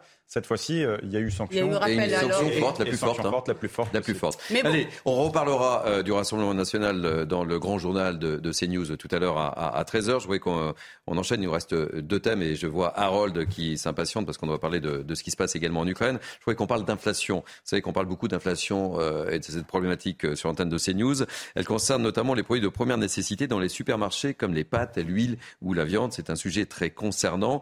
je vous propose de regarder ce reportage de d'Olivier Gondloff et de Solène Boulan. Vous allez comprendre pourquoi. On en débat juste après. À la caisse de Fabienne, les produits défilent sous les yeux de clients souvent très attentifs. Beaucoup euh, maintenant en fait euh, font bien attention à toutes les promos, toutes les remises, demandent, contrôlent bien sur l'écran de contrôle si la remise est passée, etc. Ils sont beaucoup plus attentifs à ce genre de, de remise qu'ils ne le faisaient avant. Pour limiter la hausse du ticket, les consommateurs privilégient certains produits comme ceux dont la date limite de consommation est proche.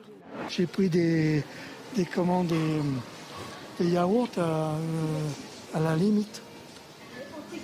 Anti-gaspi, voilà. D'autres traquent les promotions sur les articles vendus en gros, comme cette mère de famille dont le budget course atteint chaque mois près de 400 euros. Mais une fois à la caisse, la note reste salée. J'avoue que je, je, ferme les yeux, sinon j'achèterai. J'achète l'essentiel pour les enfants et puis après nous on se prive. Alors les modes de règlement se cumulent. On va utiliser les tickets et puis le reste par carte. Les tickets restaurants. C'est pour ça que je veux dire on se prive en fait. Beaucoup se privent d'ailleurs au dernier moment, lorsque les articles scannés en caisse deviennent alors trop coûteux. J'ai eu un jus de fruits l'autre jour, le monsieur l'a trouvé trop cher et il m'a demandé de le garder. Une bouteille de vin tout à l'heure euh, pour 20 centimes, elle a attendu vraiment que le roller ramène le, prix exact, sinon on n'aurait pas pris la, la bouteille pour 20 centimes d'écart. Selon les dernières estimations, l'inflation dans les magasins de la grande distribution a atteint 9,35% en octobre sur un an. Je trouvais que euh, aborder l'inflation par le prisme de, ces caissières de, grande surface qui sont aux, premières loges hein, pour euh, observer malheureusement la, détresse euh, des Français était un sujet fort. Quel est votre oui, ressenti, c'est un sujet fort et puis c'est pertinent parce qu'effectivement, elles, elles voient, elles voient les personnes elles sont là, hein, elles voient. Voilà, qui font leurs achats, et puis à un moment ils ouvrent le porte-monnaie ou ils regardent un petit peu le, le coût, ils commencent à retirer certains certains achats. Donc c'est extrêmement poignant. Hein. Et moi, je, je, je, je l'ai vu hein, aussi, hein, sur les, notamment euh, les familles modestes. En fait, ce que je veux dire, c'est que les familles modestes, euh, qui ont l'habitude d'avoir recours aux épiceries sociales et solidaires, aux restos du cœur, etc., elles ont toujours cette possibilité. Et en général, les villes ont une organisation pour aider les plus modestes. Moi, ce que je remarque aujourd'hui, c'est la classe moyenne qui se sont extrêmement appauvries et qui, elles, ne peuvent pas prétendre à des aides puisqu'elles n'y ont pas droit, puisque, comme vous le savez, ça dépend aussi des, ressources. Et ça, c'est dramatique parce que ces classes moyennes s'appauvrissent. Donc, elles ont souvent aussi des enfants euh, étudiants qui n'ont pas de bourse. Donc, ça veut dire que c'est euh, un effet domino sur l'ensemble. Et moi, ce que je, voulais voir aussi, euh, aborder avec vous, c'est la question aussi des cantines scolaires. Aujourd'hui, beaucoup de collectivités euh, ont des cantines scolaires qui sont dans une démarche sociale, de permettre aussi que des enfants accèdent aussi euh, à une alimentation beaucoup plus saine et notamment pour pouvoir manger de la viande. Aujourd'hui, euh, il y a un problème avec les prestataires qui aujourd'hui font une pression sur les collectivités puisqu'ils veulent augmenter de près de 9 à 10 le coût de, cette, de, leur, euh, de leur marché et ça devient très dramatique parce que certaines menacent même d'arrêter de, fournir en restauration scolaire les, collectivités. Et là, l'État peut jouer un rôle notamment dans les dotations qu'il donne aux collectivités. Allez, dernier euh, sujet qu'on va aborder ce matin avec vous. on va parler de l'Ukraine avec Harold Iman, la Russie qui est accusée de vouloir geler, je dis bien geler, la population ukrainienne. C'est en tous les cas ce que dit euh, Anthony Blinken, le secrétaire d'État américain au G7. Concrètement, c'est une autre forme de, stratégie euh, de la Russie, Harold? C'est l'extension de la stratégie, puisque pour Vladimir Poutine, les succès militaires ne sont pas euh, rapides. c'est même au point mort. Donc, le, la guerre s'est déplacée sur le front civil et il a fait bombarder toutes les villes d'Ukraine, toutes leurs installations euh, énergétiques, quasiment sans exception. Euh, et si tout n'a pas été détruit, c'est parce que beaucoup des missiles qu'il a envoyés ont été abattus. Donc euh, voilà que plus de la moitié des foyers ukrainiens ont perdu le chauffage. Heureusement qu'on n'est pas en plein hiver. Et l'hiver arrive et l'hiver en Ukraine, c'est quand même pas non plus voilà. Oui, oui, c'est euh, transcontinental, c'est très très euh, sévère. 78% de Kiev est encore chauffé, il y a ça, et un stock de gaz énorme, dit le gouvernement, et il y a des arrivages de gaz qui viennent, et aussi des euh, générateurs individuels. Donc voilà pour le côté, il, fait, il va faire très très froid pour casser le moral de la population ukrainienne, ce qui ne marche presque jamais quand on fait ça. Et Qu'est-ce qui traîne sur le front? On va regarder sur la carte. Il y a euh, Kherson, c'est une grande ville au sud, euh, au nord de la Crimée. Euh, les Ukrainiens n'attaquent pas. Ils se mettent en position, ils grappillent quelques mètres ici ou là. pendant ce temps-là, la ville se fait évacuer par les autorités russes. Une évacuation volontaire ou involontaire, voire forcée. c'est ce qu'on ne sait pas tout à fait mais euh, il ne restera bientôt plus personne. Pourquoi? Parce que soit Vladimir Poutine va faire céder une digue, le barrage de euh, Kharkovska, que vous voyez à droite la carte, oui, euh, et, et, qui pourrait inonder Kherson, ou bien même lâcherait-il la célèbre bombe tactique? On pense que non, mais voilà à peu près euh, ce qui se passe à Kherson. On ne sait pas ce que c'est, et l'armée ukrainienne est très très prudente. Je voulais qu'on termine euh, cette émission, euh, cette première partie d'émission, justement, sur ce coup de projecteur et cette nouvelle stratégie des Russes vis-à-vis de l'Ukraine. Je ne sais pas ce que vous en pensez, Naïma Mfadel, jouer la carte de, bah, de, de, geler, comme, comme l'a dit, euh, comme l'a bah, dit comment, Harold Iman, les Ukrainiens. Enfin, voilà quoi. Oui, c'est des stratégies, effectivement. Comme ils voient bien qu'aujourd'hui, ils ont du mal à, à avancer militairement et que c'est des stratégies de guerre, malheureusement. Moi, vous savez, euh, souvent, je pense encore une fois, et à chaque fois, j'interroge euh, notre ami Harold sur la question, encore une fois, de, pour parler de paix. Et, euh, et est-ce qu'aujourd'hui, il y en a? Est-ce qu'aujourd'hui, ça s'est au contraire beaucoup plus radicalisé des deux côtés et que du coup, il n'y a plus d'espace? Simplement, simplement, un mot très rapide, c'est que la stratégie de Vladimir Poutine, c'est en effet hein, de geler les Ukrainiens, mais c'est aussi de geler l'Europe. On est concerné par cette stratégie oui, vrai, vous avez raison de énergétique. Écoutez, euh, on va marquer une pause. Louis, vous nous quittez. Je vous quitte, euh, Thierry. C'est un plaisir. Ben, très bientôt, en tous les cas. Kevin Bossuet, vous restez Avec plaisir. Naïma et Fadel, vous restez Oui. Harold bah, de toute façon, vous n'avez pas le choix. Vous restez. on va marquer une pause publicitaire. On se retrouve dans quelques instants pour le grand journal de la mi-journée de CNews. A tout de suite. Et évidemment, on va reparler de la présidence du Rassemblement national avec Jordan Bardella. A tout de suite. Bonjour, je suis très heureux de vous retrouver. Il est quasiment 13h, euh, dernière partie de notre Midi News Weekend. C'est l'heure du grand journal de la mi-journée. Dans quelques instants, je vous présente mes grands témoins. Mais tout de suite, les titres de ce journal. À la une, évidemment, la succession de Marine Le Pen à la tête du Rassemblement national. Jordan Bardella a donc été élu. Une élection sans surprise au moment où le parti est en pleine tempête avec la sanction de Grégoire de Fournas, accusé d'avoir tenu des propos racistes dans l'hémicycle. On en parle avec mes invités et nous serons en direct avec Elodie Huchard, notre spécialiste politique. L'inflation toujours et encore, un sondage du Secours populaire met en exergue la misère économique et sociale. De nombreux parents aujourd'hui se privent carrément de nourriture et de soins pour pouvoir subvenir aux besoins de leurs enfants. On en parle avec mes invités.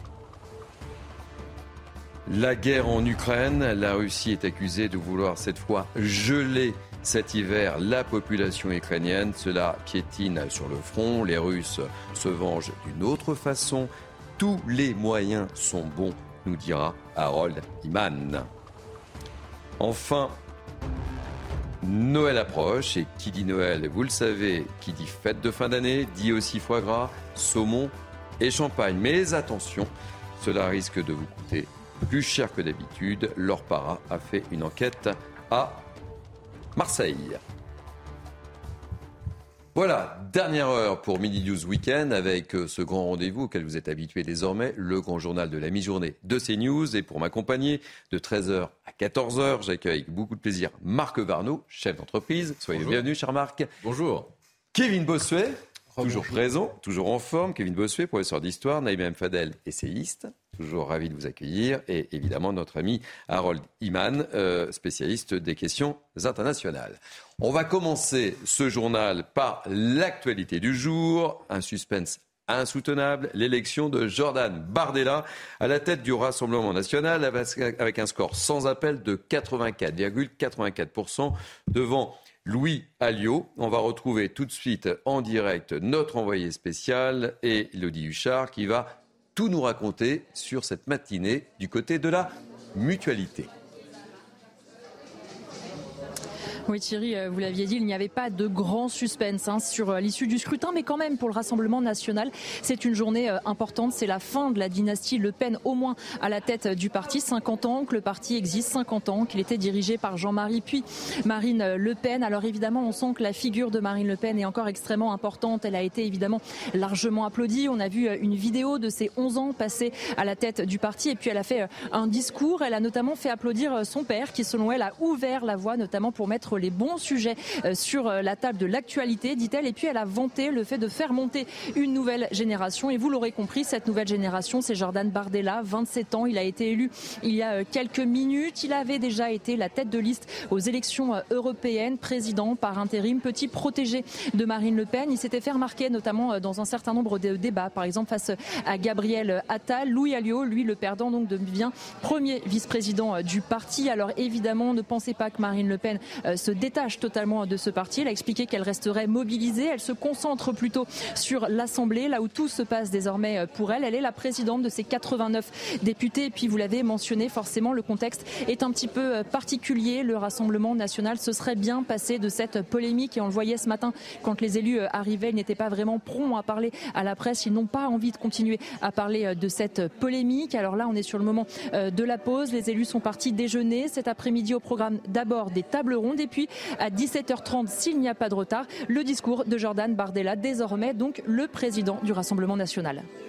Merci beaucoup, chère Elodie Huchard. On, vous retrouvera tout au long de cette journée pour nous faire vivre effectivement tout ce qui se passe du côté du Rassemblement national. Je me tourne vers vous, euh, Marc Varno. Quelle est votre réaction?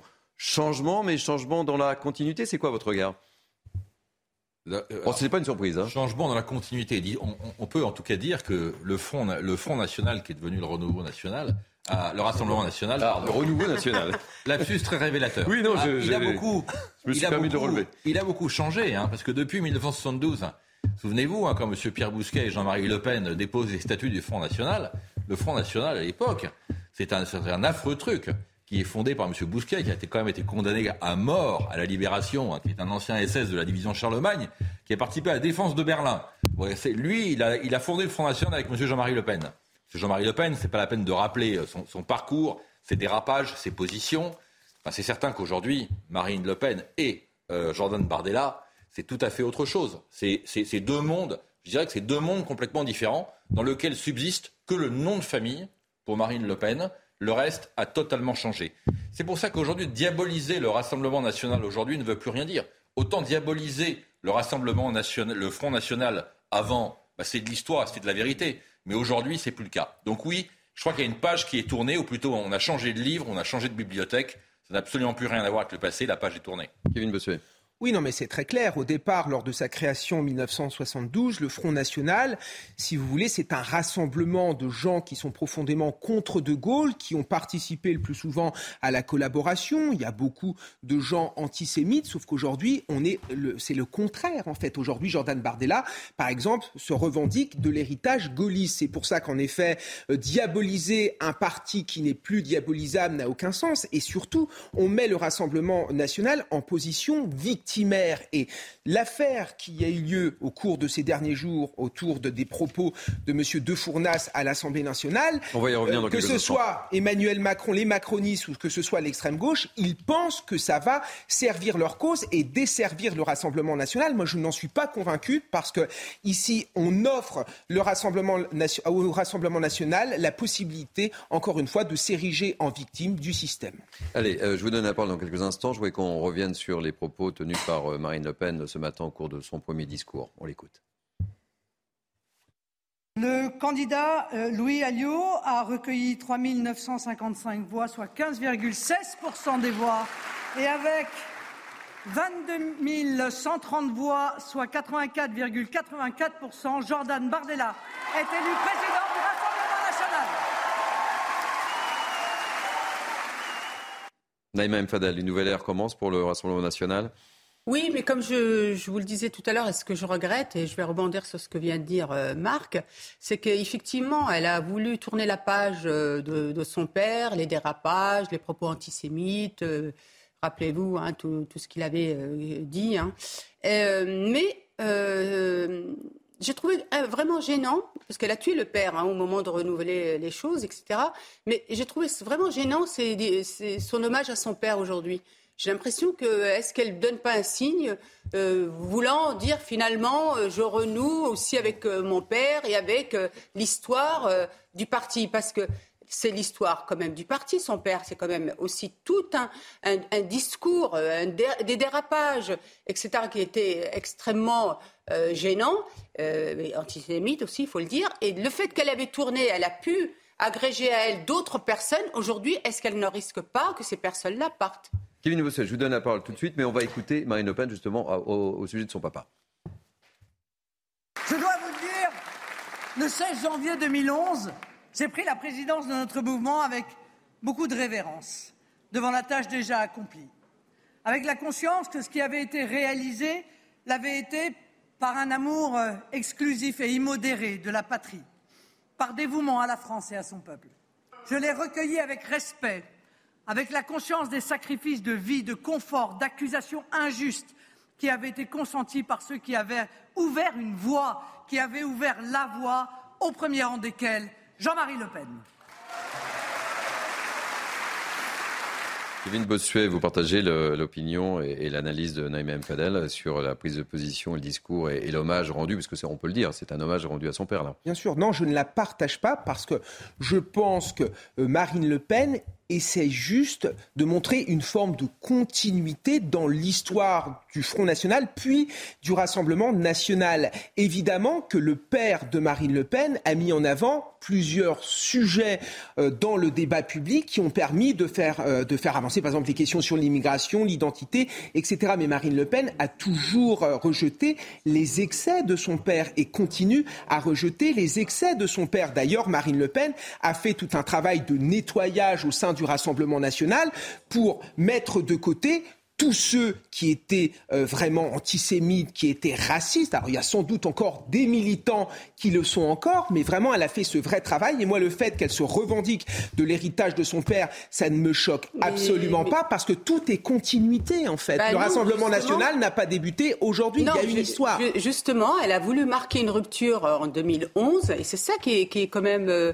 intrigant. Elle a marqué une rupture en 2011 en, en, tuant même le père. Hein. Ça s'est même très mal euh, Ça s'est mal passé, les Ça s'est même euh, très très mal passé. Et aujourd'hui, si dans ce discours, elle avait dit « Je rends, hommage à mon père qui avait à un moment abordé telle ou telle question qui sont toujours des questions d'actualité, mais mais je tiens à redire que tous ces propos, euh, à l'origine et même, même l'origine du Front National, je le rejette, ça aurait été autrement plus, j'allais dire, plus acceptable. Bon, je voulais qu'on écoute également euh, un, autre, une autre intervention de, Marine Le Pen. On voit qu'elle se prépare directement pour 2027. Euh, On l'écoute. Hein. Je ne quitte pas la présidence de notre mouvement pour partir en vacances. Je reste plus que jamais mobilisé. Il n'y aura pas de repos pour moi, comme pour chacun d'entre nous, que lorsque nous aurons redressé le pays, pour l'avenir, pour le mouvement comme pour la France, il va de soi que je serai où le pays et la cause nationale auront besoin de moi. Marc Vardo, elle est bien présente, hein. elle n'est plus présidente, mais elle ne part pas en vacances. Le message est clair et limpide. Écoutez, je pense qu'elle aurait dû, elle aurait dû lire ou relire la biographie de Nicolas Sarkozy. Elle se serait rendue compte à ce moment-là que ah, Nicolas... peut-être qu'elle l'a lu. Je ne pense pas. On n'a pas l'information. Nicolas Sarkozy était a été nommé maire à temps partiel à Neuilly-sur-Seine par les deux blocs UDF et RPR à l'époque qui réussissaient pas à se, mettre d'accord. Ils se sont dit, bah, finalement, on va mettre ce petit jeune maire et puis on le remplacera euh, dans un an. Bah, une fois qu'on a donné le perchoir, la présidence à quelqu'un, c'est très compliqué de lui, retirer. Madame, Le Pen, je ne suis pas certain que si elle veut, en 2027, être présente dans l'échiquier politique, que le fait que M. Bardella soit aujourd'hui président soit pour elle un atout. Et vous avez le sentiment qu'effectivement, euh, Jordan Bardella euh, va marquer euh, son territoire et on suivra, on en parlait précédemment avec Kevin et, Naïma, il va prendre le costume à 17h30. Il va faire suivre avec une grande attention son discours. Il va prendre le. Parce que là, pour le moment, il s'était glissé dans les chaussons. Mais là, il prend le costume. Il prend le costume. Vous êtes d'accord avec cette analyse? Il prend le costume. Il a un CV parfait pour le costume. il a son âge qui est à la fois pour lui un handicap et un, un énorme atout. Euh, oui, c'est lui, c'est encore une rupture de plus. C'est-à-dire qu'il euh, y a eu rupture entre Front National et, RN, et maintenant il y a rupture entre le RN de Marine Le Pen et le RN de, de, Bardella. C'est évident. Kevin Bossuet. Oui, la vérité, c'est que Jordan Bardella avait déjà le costume. Il était déjà à la tête du parti. Et pour les militants, c'était très clair. C'était celui qui incarnait le renouveau. C'était celui qui réussissait, qui réussit à rassembler toutes les sensibilités euh, du Rassemblement national et même au-delà. La vérité, c'est qu'aujourd'hui, il n'est pas forcément entré dans le costume. On a officialisé le costume au sein duquel il était. Et vous verrez encore une fois qu'il va faire des, il va monter euh, dans l'opinion publique. C'est une bête de médias. C'est quelqu'un qui est capable de parler à toute la droite et qui offre un beau visage parce que aujourd'hui, quand vous parlez du Front National ou de Jean-Marie Le Pen à, Jordan Bardella, mais ce n'est plus sa génération. Pour lui, ça ne veut rien dire et les militants au sein du Rassemblement national qui sont d'abord et avant tout des jeunes, pour eux, l'héritage euh, Jean-Marie Le Peniste, ça ne veut plus rien dire du tout. Aujourd'hui, on assiste à un renouveau et à un moment, il faut arrêter de regarder vers le passé et regardons vers l'avenir. Marc Varno, un dernier mot.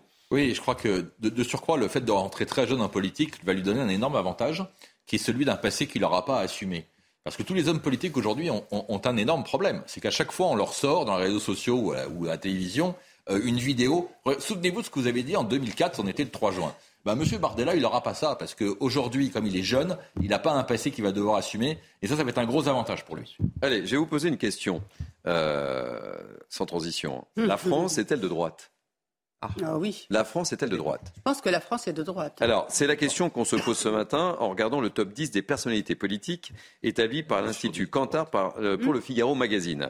Euh, je vous donne le, je vous donne le parade, si je puis me permettre. Quand on demande aux Français euh, qui veulent voir jouer un rôle politique plus important dans les années à venir, parmi les dix premières personnes les plus sollicitées, neuf sont à droite ou au centre.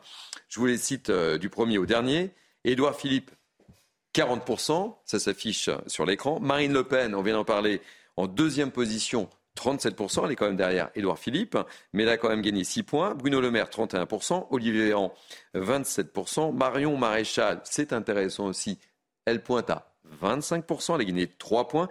Jordan Bardella, le jeune qui monte, pour reprendre notre expression, euh, euh, il a gagné 4 points, il est à 24. Gérald Darmanin, 23. Gabriel Attal, 22. Fabien Roussel en 9e position et Xavier Bertrand en 21e position. Quel est votre regard Petit tour de table rapide? Regarde, c'est que ça, c'est la photographie, euh, c'est la photographie de la. C'est intéressant quand même. Hein oui, mais c'est la photographie de la vraie France. la, France est à droite, clairement à droite, n'a jamais été autant à droite depuis très longtemps. Et je crois qu'on est quelque part un peu fasciné par euh, le, merveilleux coup qu'a fait réussir à faire M. Mélenchon, transformer 10% d'électeurs d'extrême gauche au mois de mars en 20% d'électeurs un mois après, réussir un deuxième coup, un deuxième euro million politique qui est celui d'avoir réussi à créer la NUPS. Ils, occupent un certain espace politique, mais en réalité, ça ne correspond pas à l'opinion des Français. Les Français sont à droite et ne sont pas du tout dans la NUPS qui, même si la NUPS a beaucoup de médias et beaucoup de présence dans, les, dans les plateaux et dans les journaux, la NUPS ne représente pas la France. Kevin Bossuet, Moi, je crois la France est-elle de droite? Je pense que les Français sont réalistes et pragmatiques. Ils voient bien qu'aujourd'hui, nous avons un problème avec l'immigration, nous avons un problème avec l'islamisme, nous avons un problème avec le communautarisme. Donc, naturellement, ils vont plébisciter des gens qui les défendent sur ce terrain-là. Mais quand vous vous intéressez euh, euh, au terrain économique, vous, vous rendez compte que les Français sont profondément étatistes, plébiscitent finalement l'État-providence avec une culture de l'assistanat qui est évidemment bien ancrée. Et on va revenir au sujet précédent. Je veux dire, la, la, force de Marine Le Pen, c'est de réussir à être ferme sur les questions régaliennes tout en étant très sociale sur les questions économiques. Et c'est comme ça qu'elle arrive à avoir le vote populaire. Donc pour moi, la France n'est pas forcément à droite ou à gauche. Les Français sont réalistes et pragmatiques et ils veulent d'abord et avant tout qu'on règle leurs problèmes. Naïma Fadel, je regarde, je regarde, je me je regarde à nouveau euh, ce, ce, ce, classement euh, et je vois pas de membres du LR. Alors qu'ils sont. Ah, bah si, hein, vous avez Edouard Philippe, c'était un LR. Oui, enfin, il n'est plus LR. Les ex-LR. Ex-LR. Je parle d'LR. Vous savez qu'on vote là bientôt dans votre ex-parti. Non, je sais bien, je sais pas comment la question a été posée, mais euh, bon, écoutez, euh, on voit même qu'au niveau de, du gouvernement de Macron, ceux qui font, il euh, faut, faut, être honnête et le dire, qui aujourd'hui sont très visibles et, et travaillent plutôt bien. C'est quand même des, personnes qui étaient euh, ex-LR. Euh, on va prendre euh, Gérard Darmanin, Gérald Darmanin, on va prendre Bruno Le Maire pour Oui, mais ils sont plus LR. Oui, non, mais c'est vrai parce que en fait. Non, ce qui est important, parce qu'on on a trois candidats potentiels pour les Républicains et ils n'apparaissent pas là. Ce qu'on a eu, c'est que l'AREM a phagocyté en fait la, la droite parce qu'en vérité, les gens, ils ont une, lecture de l'AREM comme si c'était un parti de droite, alors que euh, l'AREM, c'est la gauche et, le, et, la droite, c'est le en même temps, qui ne marche pas, parce que même quand Darmanin veut faire, par exemple, une vraie politique autour de l'immigration, il a une problématique, c'est que il a, euh, il va aller vers la droite, il a toujours l'aile gauche qui va lui rappeler qu'il faut faire des concessions aussi, euh, aussi à gauche. Et concernant aussi le, problème aussi de, de, de, de la, la sécurité, regardez ce qui se passe aujourd'hui, c'est que Pareil, euh, il y a Dupont-Moretti qui est plutôt de gauche et Darmanin qui est plutôt de droite et qui a envie de faire une politique beaucoup plus de droite et qui se retrouve avec euh, Dupont-Moretti à la justice qui n'en veut pas. Kevin Bossuet. Non, mais la vérité, c'est que j'aime beaucoup les Républicains, mais les Républicains sont devenus un parti de vieux qui ne parle qu'aux vieux. Je pense que pour voir l'avenir des Républicains, il faut plutôt aller vers les maisons de retraite, voire même vers les cimetières. Non, mais à un moment, il faut dire quand même. Non, mais la réalité, c'est que ces gens ont été. Moi, j'ai beaucoup de respect pour beaucoup de Républicains. Ces personnes ont été au pouvoir en tenant hein, lors des élections un discours qui était bien à droite, et quand ils étaient au pouvoir, ils menaient une politique qui était quand même plutôt bien à gauche. Et il y a eu quand même des affronts. Quand M. Sarkozy hein. a parlé du Karcher, mais il n'a jamais utilisé le Karcher. Et sur le référendum européen, comment on peut faire voter le peuple et ensuite, lui faire, euh, et ensuite utiliser le Parlement pour remettre en cause un référendum? C'est ça qui a tué les Républicains. J'ai beaucoup d'amis chez les Républicains, j'aime beaucoup les jeunes Républicains, Guillaume Carayon ou Théo Michel, mais les plus anciens sont complètement à la mort. On va, si je peux juste très rapidement, Marc Varno et Naïm parce que je pense qu'il a cadre d'un journal, il y a beaucoup de sujets. Donc, je pense qu'il a bien résumé, mais si je peux rajouter deux choses. Deux choses. Je pense que la première première chose, c'est que les républicains sont restés une écurie de course. Il y a des poulains, on les pousse, et donc c'est de l'ambition personnelle et pas, euh, et pas de l'intérêt collectif. Et donc ça, ça, ils le payent très cher. La deuxième chose, c'est qu'effectivement, je pense que la droite paye très cher son absence de courage politique. Un exemple. M. Ciotti, en 2010, il est rapporteur d'une commission d'enquête sur les prisons. Il dit qu'il faut 100 000 places de prison. Il fait la campagne, euh, la campagne, la campagne présidentielle. Chez les Républicains, qu'est-ce qu'il propose? 30 000. Voilà, il a divisé par trois. Donc ce genre de posture, les gens finissent par le savoir. Ça décrédibilise totalement. On ne peut pas à la fois dire que la France a besoin de ceci et faire cela. Ça va pas. J'étais persuadé que euh, cette question que je vais vous poser allait susciter des débats. Dernier mot. Non, non, mais je, je, je, nuancerai. Je nuancerai parce que je veux être juste. Je tente toujours à être euh, juste. C'est vrai que euh, le, problème du, du, quinquennat de Nicolas Sarkozy, ça a été en fait la deuxième partie où il a ouvert à la gauche, où il a fait plutôt une politique de gauche avec Fadel Amara, avec Hirsch, etc. Et qui a fait que à ce moment-là, les Français n'ont pas compris, enfin les gens de droite n'ont pas compris, ceux qui ont voté pour lui. Après, et puis sur euh, euh, après, ce qui est important par contre à dire, c'est que on peut espérer aujourd'hui, on le voit bien dans les débats qui secouent les LR, qu'il y a une volonté de renouveau de l'intérieur, même certains qui parlent de changer de nom. Donc il faut attendre de voir un peu ce congrès, ce qu'il va donner et qui va être le président. Et effectivement, si euh, réellement il va y avoir une dynamique avec un renouvellement. Sinon, je peux, si je peux non. un mot? Non. Oui, parce qu'il va, il va, il va, il m'a dit vite, vite, vite, alors il n'y a pas de raison. Hein. Non, très rapidement. On va prendre la direction de, de Pontoise. Je voulais qu'on évoque ensemble euh, ce procès d'un homme accusé euh, d'avoir violé une jeune fille de 11 ans. L'homme affirmait que la victime était euh, consentante. Sandra Buisson, suivez pour nous ah, ce procès. Ça, c'est sûr. L'accusé a été condamné à une peine de 8 ans de prison, une décision juste, a souligné l'avocate de Sarah, violée à l'âge de 11 ans par un homme qui en avait 28, selon le verdict prononcé ce vendredi. Pour la Cour criminelle, les actes sexuels qui ont été imposés à la jeune adolescente en avril 2017 ont constitué une effraction physique et psychique dont elle garde encore des séquelles et l'accusé ne pouvait pas ignorer, selon les magistrats, qu'elle était alors une très jeune adolescente, lui qui était à cette date père d'un enfant euh, de 9 ans, un point qu'il conteste toujours. Écoutez euh, son avocat à notre micro. Tout le monde s'accorde à dire d'ailleurs euh, que physiquement, cette fille qui avait 11 ans et 10 mois au moment des faits avait l'air bien plus âgée. Donc il y a beaucoup d'éléments qui permettent de comprendre que mon client ne pouvait pas connaître l'âge réel. Pour les experts et pour la Cour, l'âge réel de Sarah était rapidement perceptible quand on échangeait avec elle. À 11 ans et 10 mois, a lancé le président dans la motivation du verdict, elle n'avait pas la maturité suffisante ni le discernement nécessaire pour consentir à la relation sexuelle, contrairement au dire de l'accusé, qui a donc abusé de sa vulnérabilité selon la Cour. Pour la justice, les actes sexuels ont donc été obtenus par contrainte morale et par surprise, ce qui caractérise le viol viol. Le délai pour faire appel de cette décision est de 10 jours.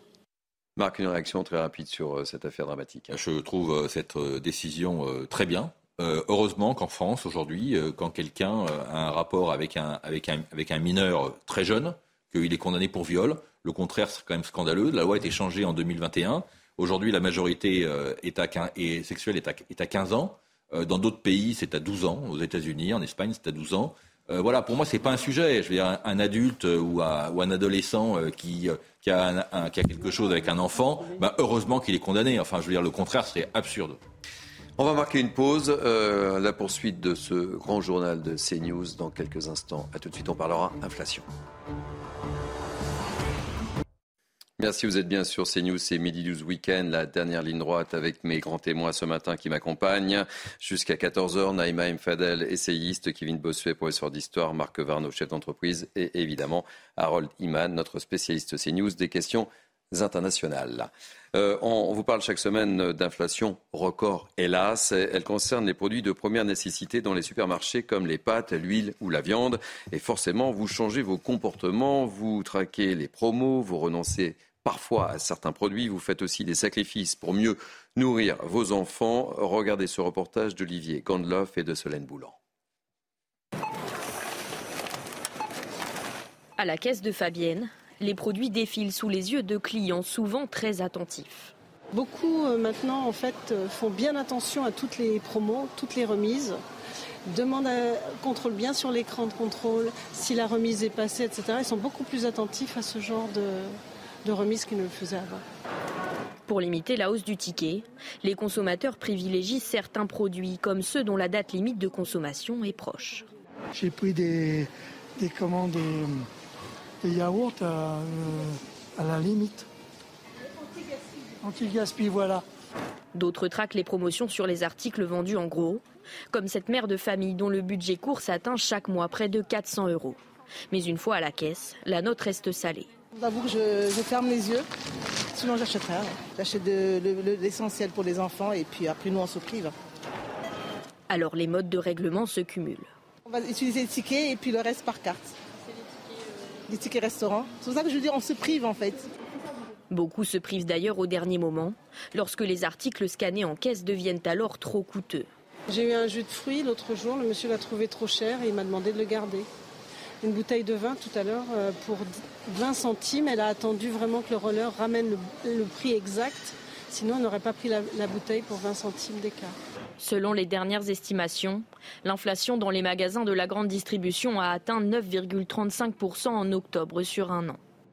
Et toujours malheureusement dans cette même thématique, selon un sondage du Secours populaire, on a aujourd'hui, écoutez bien, un quart des Français qui estiment vivre dans la précarité. Explication d'Elisa Lukatsky. 60% des Français ne savent plus sur quelles dépenses faire des compromis car ils ont déjà réduit tout ce qui pouvait l'être. C'est ce qui ressort de ce premier sondage du Secours populaire, premier sondage au niveau européen. Dans ce rapport, la perception de la, pauvreté et de la précarité par les familles françaises, elle est alarmante. On y apprend qu'au cours des six derniers mois, un Français sur cinq a eu peur de ne pas pouvoir subvenir aux besoins de ses enfants. On entend par là les repas, euh, les frais de santé, de scolarité ou encore l'achat de vêtements de la même façon. Et là, ce n'est pas une crainte, hein, mais bien une réalité 12% des Français n'ont pas pu donner à leurs enfants une alimentation euh, suffisamment variée. Des parents qui se privent hein, pour offrir de bonnes conditions de vie à leurs enfants. 75% des parents d'enfants de moins de 18 ans interrogés disent avoir déjà renoncé à des loisirs ou des sorties. Ils sont 42% à s'être privés de nourriture pour cela et 41% à avoir déjà fait l'impasse sur des soins médicaux euh, dans cette optique. Pour terminer, on apprend dans ce sondage du Secours populaire que près d'un Français sur quatre hein, juge aujourd'hui sa situation euh, financière et matérielle comme précaire, 24% exactement, un chiffre qui est extrêmement préoccupant et alarmant. Marc Varno, on le voit, c'est terrible hein, et c'est même catastrophique. Les Français sont pris la gorge. Hein.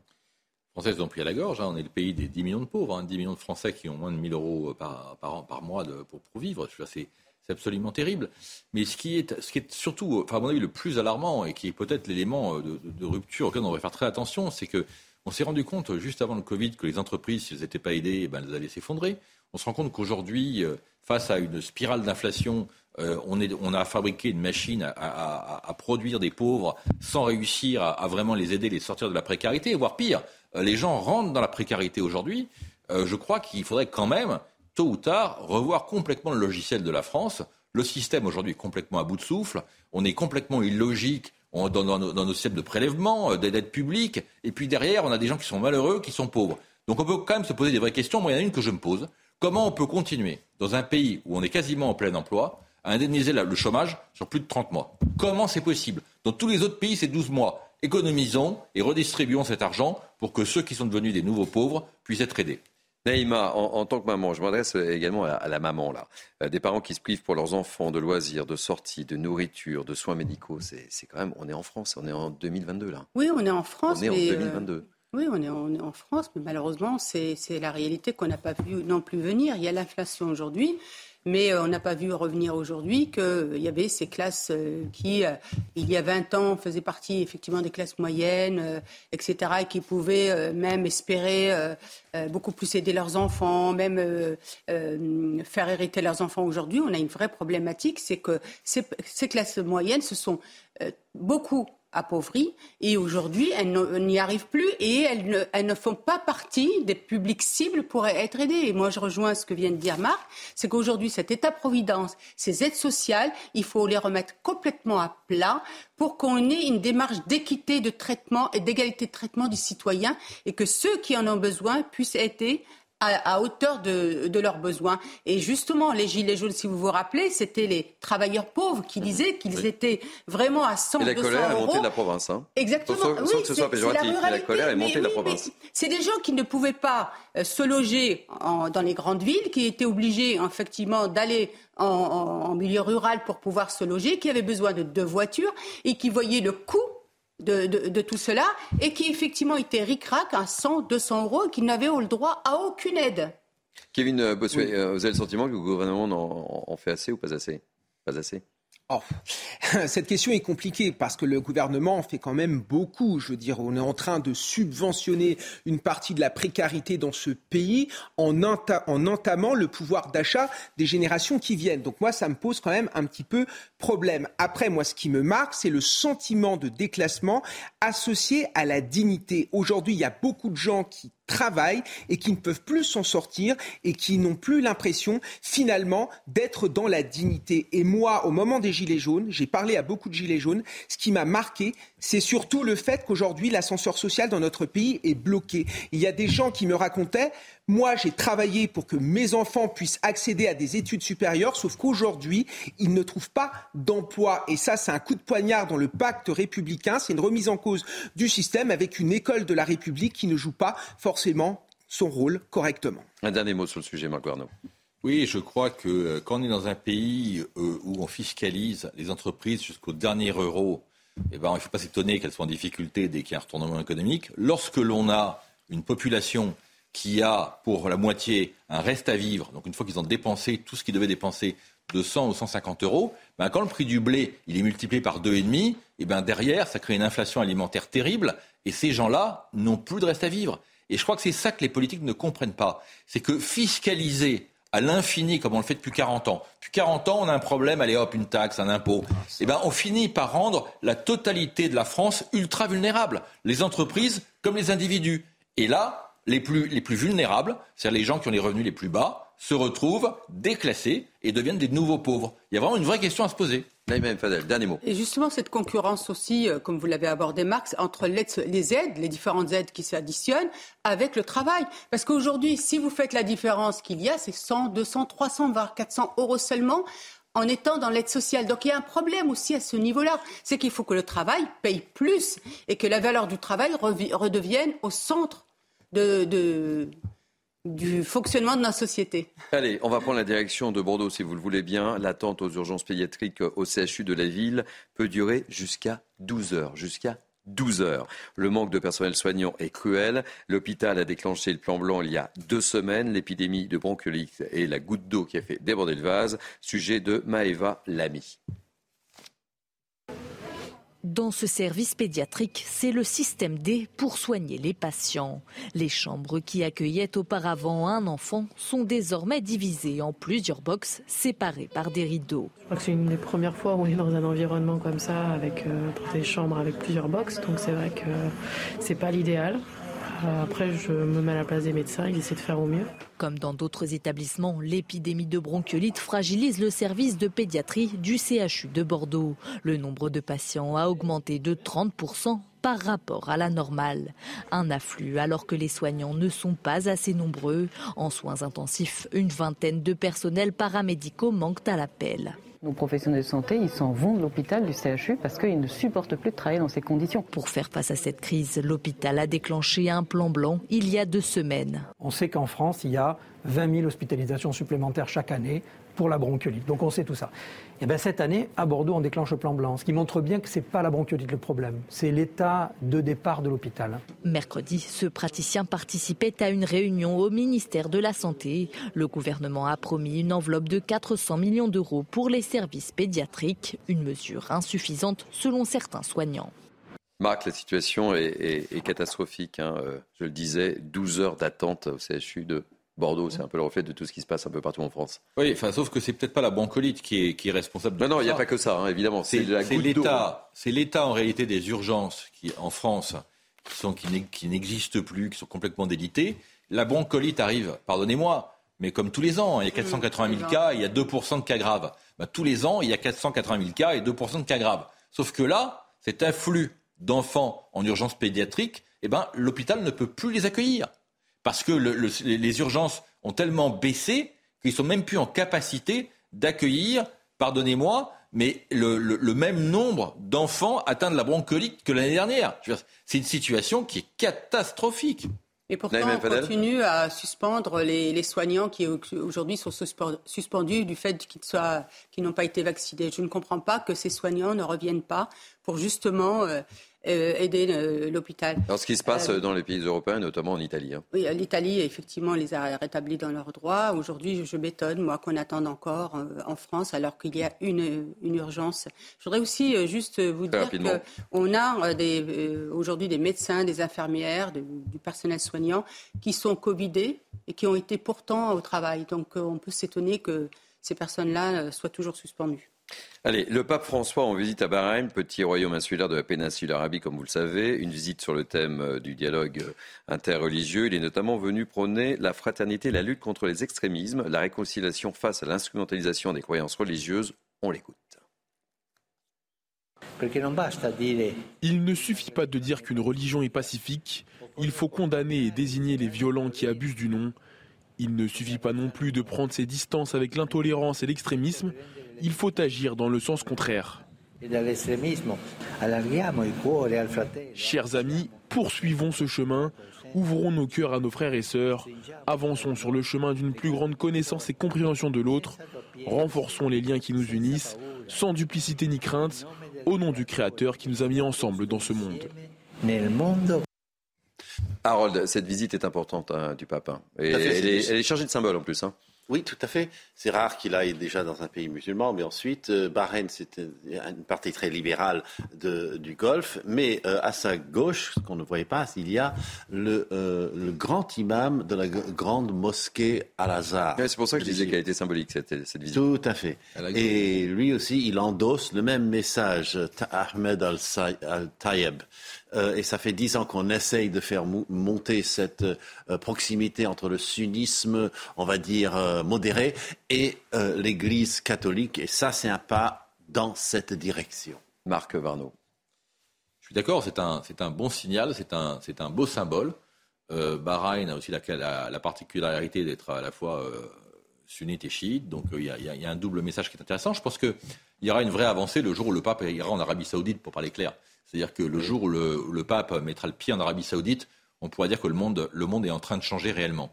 Euh, Bahreïn, euh, Dubaï, euh, ce sont quand même des pays qui sont traditionnellement extrêmement ouverts, très occidentalisés, où l'influence de l'Occident est forte. voilà, pour moi, la vraie étape, le vrai changement, ce sera le jour où le pape foulera le sol d'Arabie Saoudite. Allez, on évoque l'Ukraine, Harold Iman, avec vous, avec cette nouvelle stratégie de la Russie accusée de vouloir geler la population ukrainienne. Ça veut dire quoi, geler la population ukrainienne? Ça veut dire que Vladimir Poutine a fait bombarder euh, toutes les installations euh, électriques euh, du pays. il est même allé bombarder à la frontière polonaise, ce qui est très très très loin du front. Donc euh, l'idée, c'est de réduire les Ukrainiens à la misère euh, matérielle, parce que ça n'a pas d'intérêt militaire. Euh, heureusement pour l'Ukraine, il y a la moitié des foyers qui ont perdu le chauffage, mais l'autre moitié qui, l'a. 78% de Kiev reste chauffé et il y a un gros, gros stock de, gaz et on a des livraisons étrangères de générateurs. Donc, le froid à l'état pur dans les, maisons euh, est sans doute à écarter. Mais ce n'était c'était, cela fait, partie de la stratégie de guerre de Vladimir Poutine, car il ne remporte pas grand-chose sur le terrain en ce moment. Il est en train d'évacuer, faire évacuer la ville de Kherson, euh, si on peut la voir sur la carte. Et cette ville de euh, Kherson, euh, bah, c'était sa grande prise dans cette bande du Sud, après Mariupol. Et euh, cette, pourquoi est-ce qu'il évacue la population volontairement ou involontairement, les gens partent, c'est que peut-être veut-il faire sauter le barrage de Kharkovka, Kharkovska, qui est juste à côté, et euh, inonder la ville pour que les Ukrainiens ne puissent pas euh, la reconquérir. Peut-être qu'il veut bombarder massivement la ville et il ne veut pas qu'il y ait de civil, ou bien il a peur d'une victoire humiliante, donc euh, il dit voilà, j'ai évacué pour des raisons humanitaires. Merci beaucoup. Allez, je sais que vous êtes fan de sport, évidemment. On va parler football, surtout pour Naïma. Euh, vous le savez peut-être pas, mais c'était le début de la 14e journée de Ligue 1 euh, hier. Et Auxerre qui a arraché le match nul à 3. On va peut-être voir le but. But ou pas but? On voit le but? Ouverture du score signé Ronnie Lopez et l'égalisation de l'EGIA intervient euh, en toute fin de match avec Gaëtan Perrin à la baguette. Un partout entre les deux clubs voisins. Auxerre est 14e, 3 points à la 12e place. On regarde encore un but? Magnifique. Top, facile. On parle euh, rugby avec un test match pour nos Bleus euh, ce soir, à moins d'un mois d'une Coupe du Monde à domicile. Le 15 de France retrouve ce soir euh, le Stade de France pour affronter l'Australie. Un pronostic, euh, Marc Bernot aucun. Moi, je souhaite la victoire de la France, évidemment. Très bien. Merci mille fois. Euh, je ne sais pas si vous êtes passionné de jeux vidéo, mais c'est le Paris Games Week, messieurs et madame. Après trois ans d'absence pour cause de pandémie, comment se situe le marché du jeu vidéo? Je suis sûr que c'est un sujet qui vous passionne. Visiblement, c'est pas si simple. Explication Aminata Démé. À la Paris Games Week, c'est la chasse aux nouveautés, mais aussi aux consoles, impossibles à se procurer aujourd'hui dans les magasins. Dans ce contexte de pénurie, certaines consoles ont vu leur prix augmenter de 50 euros. Pas de quoi freiner ces amateurs de jeux vidéo, parfois venus de loin. Nous avons fait le tour de plusieurs magasins dans notre région et aucun ne l'avait en disponibilité. Ils étaient tous en rupture et donc on a eu la chance de venir ici et de la trouver. À l'origine de cette pénurie, le manque de composants.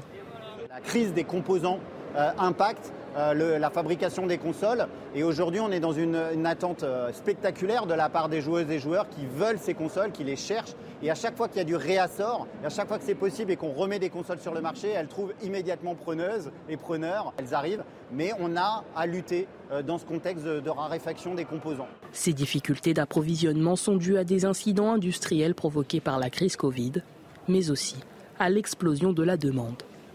Bon alors je m'y attendais pas, mais en fait euh, vous jouez en fait. Oui, ça m'arrive. Oui, ça m'arrive. J'aime beaucoup, par exemple, GTA. Euh, il y a des petits défis dans la ville. On peut prendre un taxi, on défie, on défie la police. Vous voyez, je ah, fais, ah, je le savais. fais devant, Je, fais devant la manette le contraire de ce que je raconte ici, parce que ça m'est arrivé, en effet, d'être assez violent avec certains policiers dans le jeu vidéo. Oui, dans Billy News Weekend, on commence à découvrir les profils des uns et des ah, autres. Hein. On ne savait pas. Je ne pas parier un copec que vous jouiez, à euh, Marc. il m'est arrivé de, il m'est arrivé de jouer à des jeux en ligne de stratégie. Par contre, pas, ça m'étonne pas. Ah, ça m'étonne pas. Ça m'étonne pas. Et Neymar, Neymar. Non, pas du tout. Pas du tout. Bon, allez, euh, dernier euh, sujet. Encore une question. Est-ce que vous seriez prêt à vous passer de foie gras, de saumon ou encore de champagne à Noël? C'est triste, hein, Noël. Euh, je suis désolé, hein, c'est le dernier sujet. C'est pas, je casse l'ambiance, je l'entends.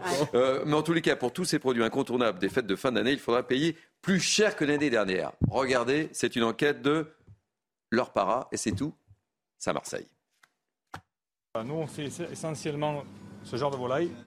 Pour les volailles festives, bonne nouvelle. Malgré la grippe aviaire, les éleveurs ont réussi à relancer la production à temps. Elles ne feront pas défaut à Noël. Le point d'interrogation, c'est le foie gras. À cause de l'épidémie, il manque un tiers de la production. Le coût va être élevé, c'est ce que j'ai averti à mes clients. Donc on a aujourd'hui euh, pas doublé, mais on a pris bien 15-20% euh, sur l'augmentation des foie gras. Donc euh, on va être limité en quantité et le prix va être vachement élevé. Pour le caviar, le champagne ou encore les douceurs de Noël, l'augmentation sera de l'ordre de l'inflation de 3 à 5 Et pour tenter de conserver des tarifs acceptables, ce commerçant parie sur les circuits courts. Les clients sont assez, euh, assez lucides sur la situation, donc ils sont tout à fait euh, d'accord pour, pour éventuellement payer un peu plus cher. Euh, alors évidemment, j'en prendrai une partie en ce qui me concerne pour moi, parce que pour moi, le fait de Noël, c'est un partage et pas uniquement une affaire de gain. Quant aux fruits et légumes, ils sont en moyenne plus chers de 1 euro par rapport à l'an dernier. Ces professionnels épicuriens que nous avons rencontrés espèrent que les clients se feront plaisir pour les fêtes, peut-être en achetant moins, mais de qualité. Bon, Naïm Fadel, c'est le dernier euh, thème euh, de cette euh, matinée. je suis désolé, mais c'est la réalité aussi. Hein. Ben oui, c'est la réalité. Mais c'est vrai que la fête de Noël, c'est du réveillon, c'est quelque chose de très important dans notre pays et qui justement transcende les, les différences d'origine, de culture et même de religion, parce que tout le monde fête Noël et a le plaisir de ce moment de fête. Et je trouve ça extrêmement triste parce que je pense que beaucoup de gens vont se priver. Kevin Bossuet oui, non, mais moi, je trouve que Noël, le but de Noël, c'est évidemment une fête religieuse, mais le but c'est de se rassembler, mm. d'être ensemble avec sa famille. Et pour cela, on n'a pas besoin d'un repas très onéreux. Moi, il y a trois ans, j'ai passé Noël en Pologne. Ah, Encore. Ah, on était sûr. Les gens n'avaient pas forcément beaucoup d'argent, mais ils étaient heureux de se retrouver. Ils allaient à l'église. Ensuite, ils partageaient, euh, en effet, un peu de gâteau, etc. Et c'était formidable. Arrêtons avec ce consumérisme qui tue nos traditions. Euh, un Noël sobre, c'est aussi un Noël magnifique. Les gens mangent des choses vous passiez vos J'aimerais que vous passiez le réveillon cette année en France, Kevin. Aider l'économie ah, française et pas la polonaise. Non, non, mais les gens, juste ça, les gens mangent ce qu'ils n'ont pas l'habitude de manger à Noël. Ils se, ils se permettent de faire d'avoir des frais beaucoup plus importants. Allez, dernière information que je voudrais vous délivrer dans ce Midi News Weekend. On va parler de télé avec cet accord signé cette nuit entre Canal+ et TF1. TF1 et Canal ont trouvé un accord de distribution. Ce nouveau contrat renouvelle sur le long terme la distribution de toutes les chaînes du groupe TF1 sur les antennes de Canal. Et cet accord sera effectif à partir du 7 novembre. Une bonne nouvelle juste avant la Coupe du Monde de Football. Ainsi se termine ce journal de Midi News Weekend. Merci à mes grands témoins, Naïma M. Fadel, Kevin de Bossuet qui s'est engagé à passer Noël en France et en Pologne. Marc euh, Varno, évidemment, Harold Iman. Merci euh, également à Sabina Slimani et à David Bounet qui m'ont aidé à préparer cette tranche d'information. Merci à la programmation, Jacques Sanchez, Barbara Abdelab. Merci aux équipes en régie. Vous avez été parfaits comme d'habitude. Tout de suite, c'est Barbara Aclin et c'est la belle équipe. Belle journée sur CNews. À demain. Attention, demain, je crois que je vous retrouve, j'en suis même persuadé, à partir de 11h. N'oubliez pas, belle journée sur CNews. Imagine the softest sheets you've ever felt. Now imagine them getting even softer over time. That's what you'll feel with Bowl and Branch's organic cotton sheets. In a recent customer survey, 96% replied that Bowl and Branch sheets get softer with every wash. Start getting your best night's sleep in these sheets that get softer and softer for years to come. Try their sheets with a 30-night guarantee. Plus, get 15% off your first order at bowlandbranch.com. Code BUTTERY. Exclusions apply. See site for details.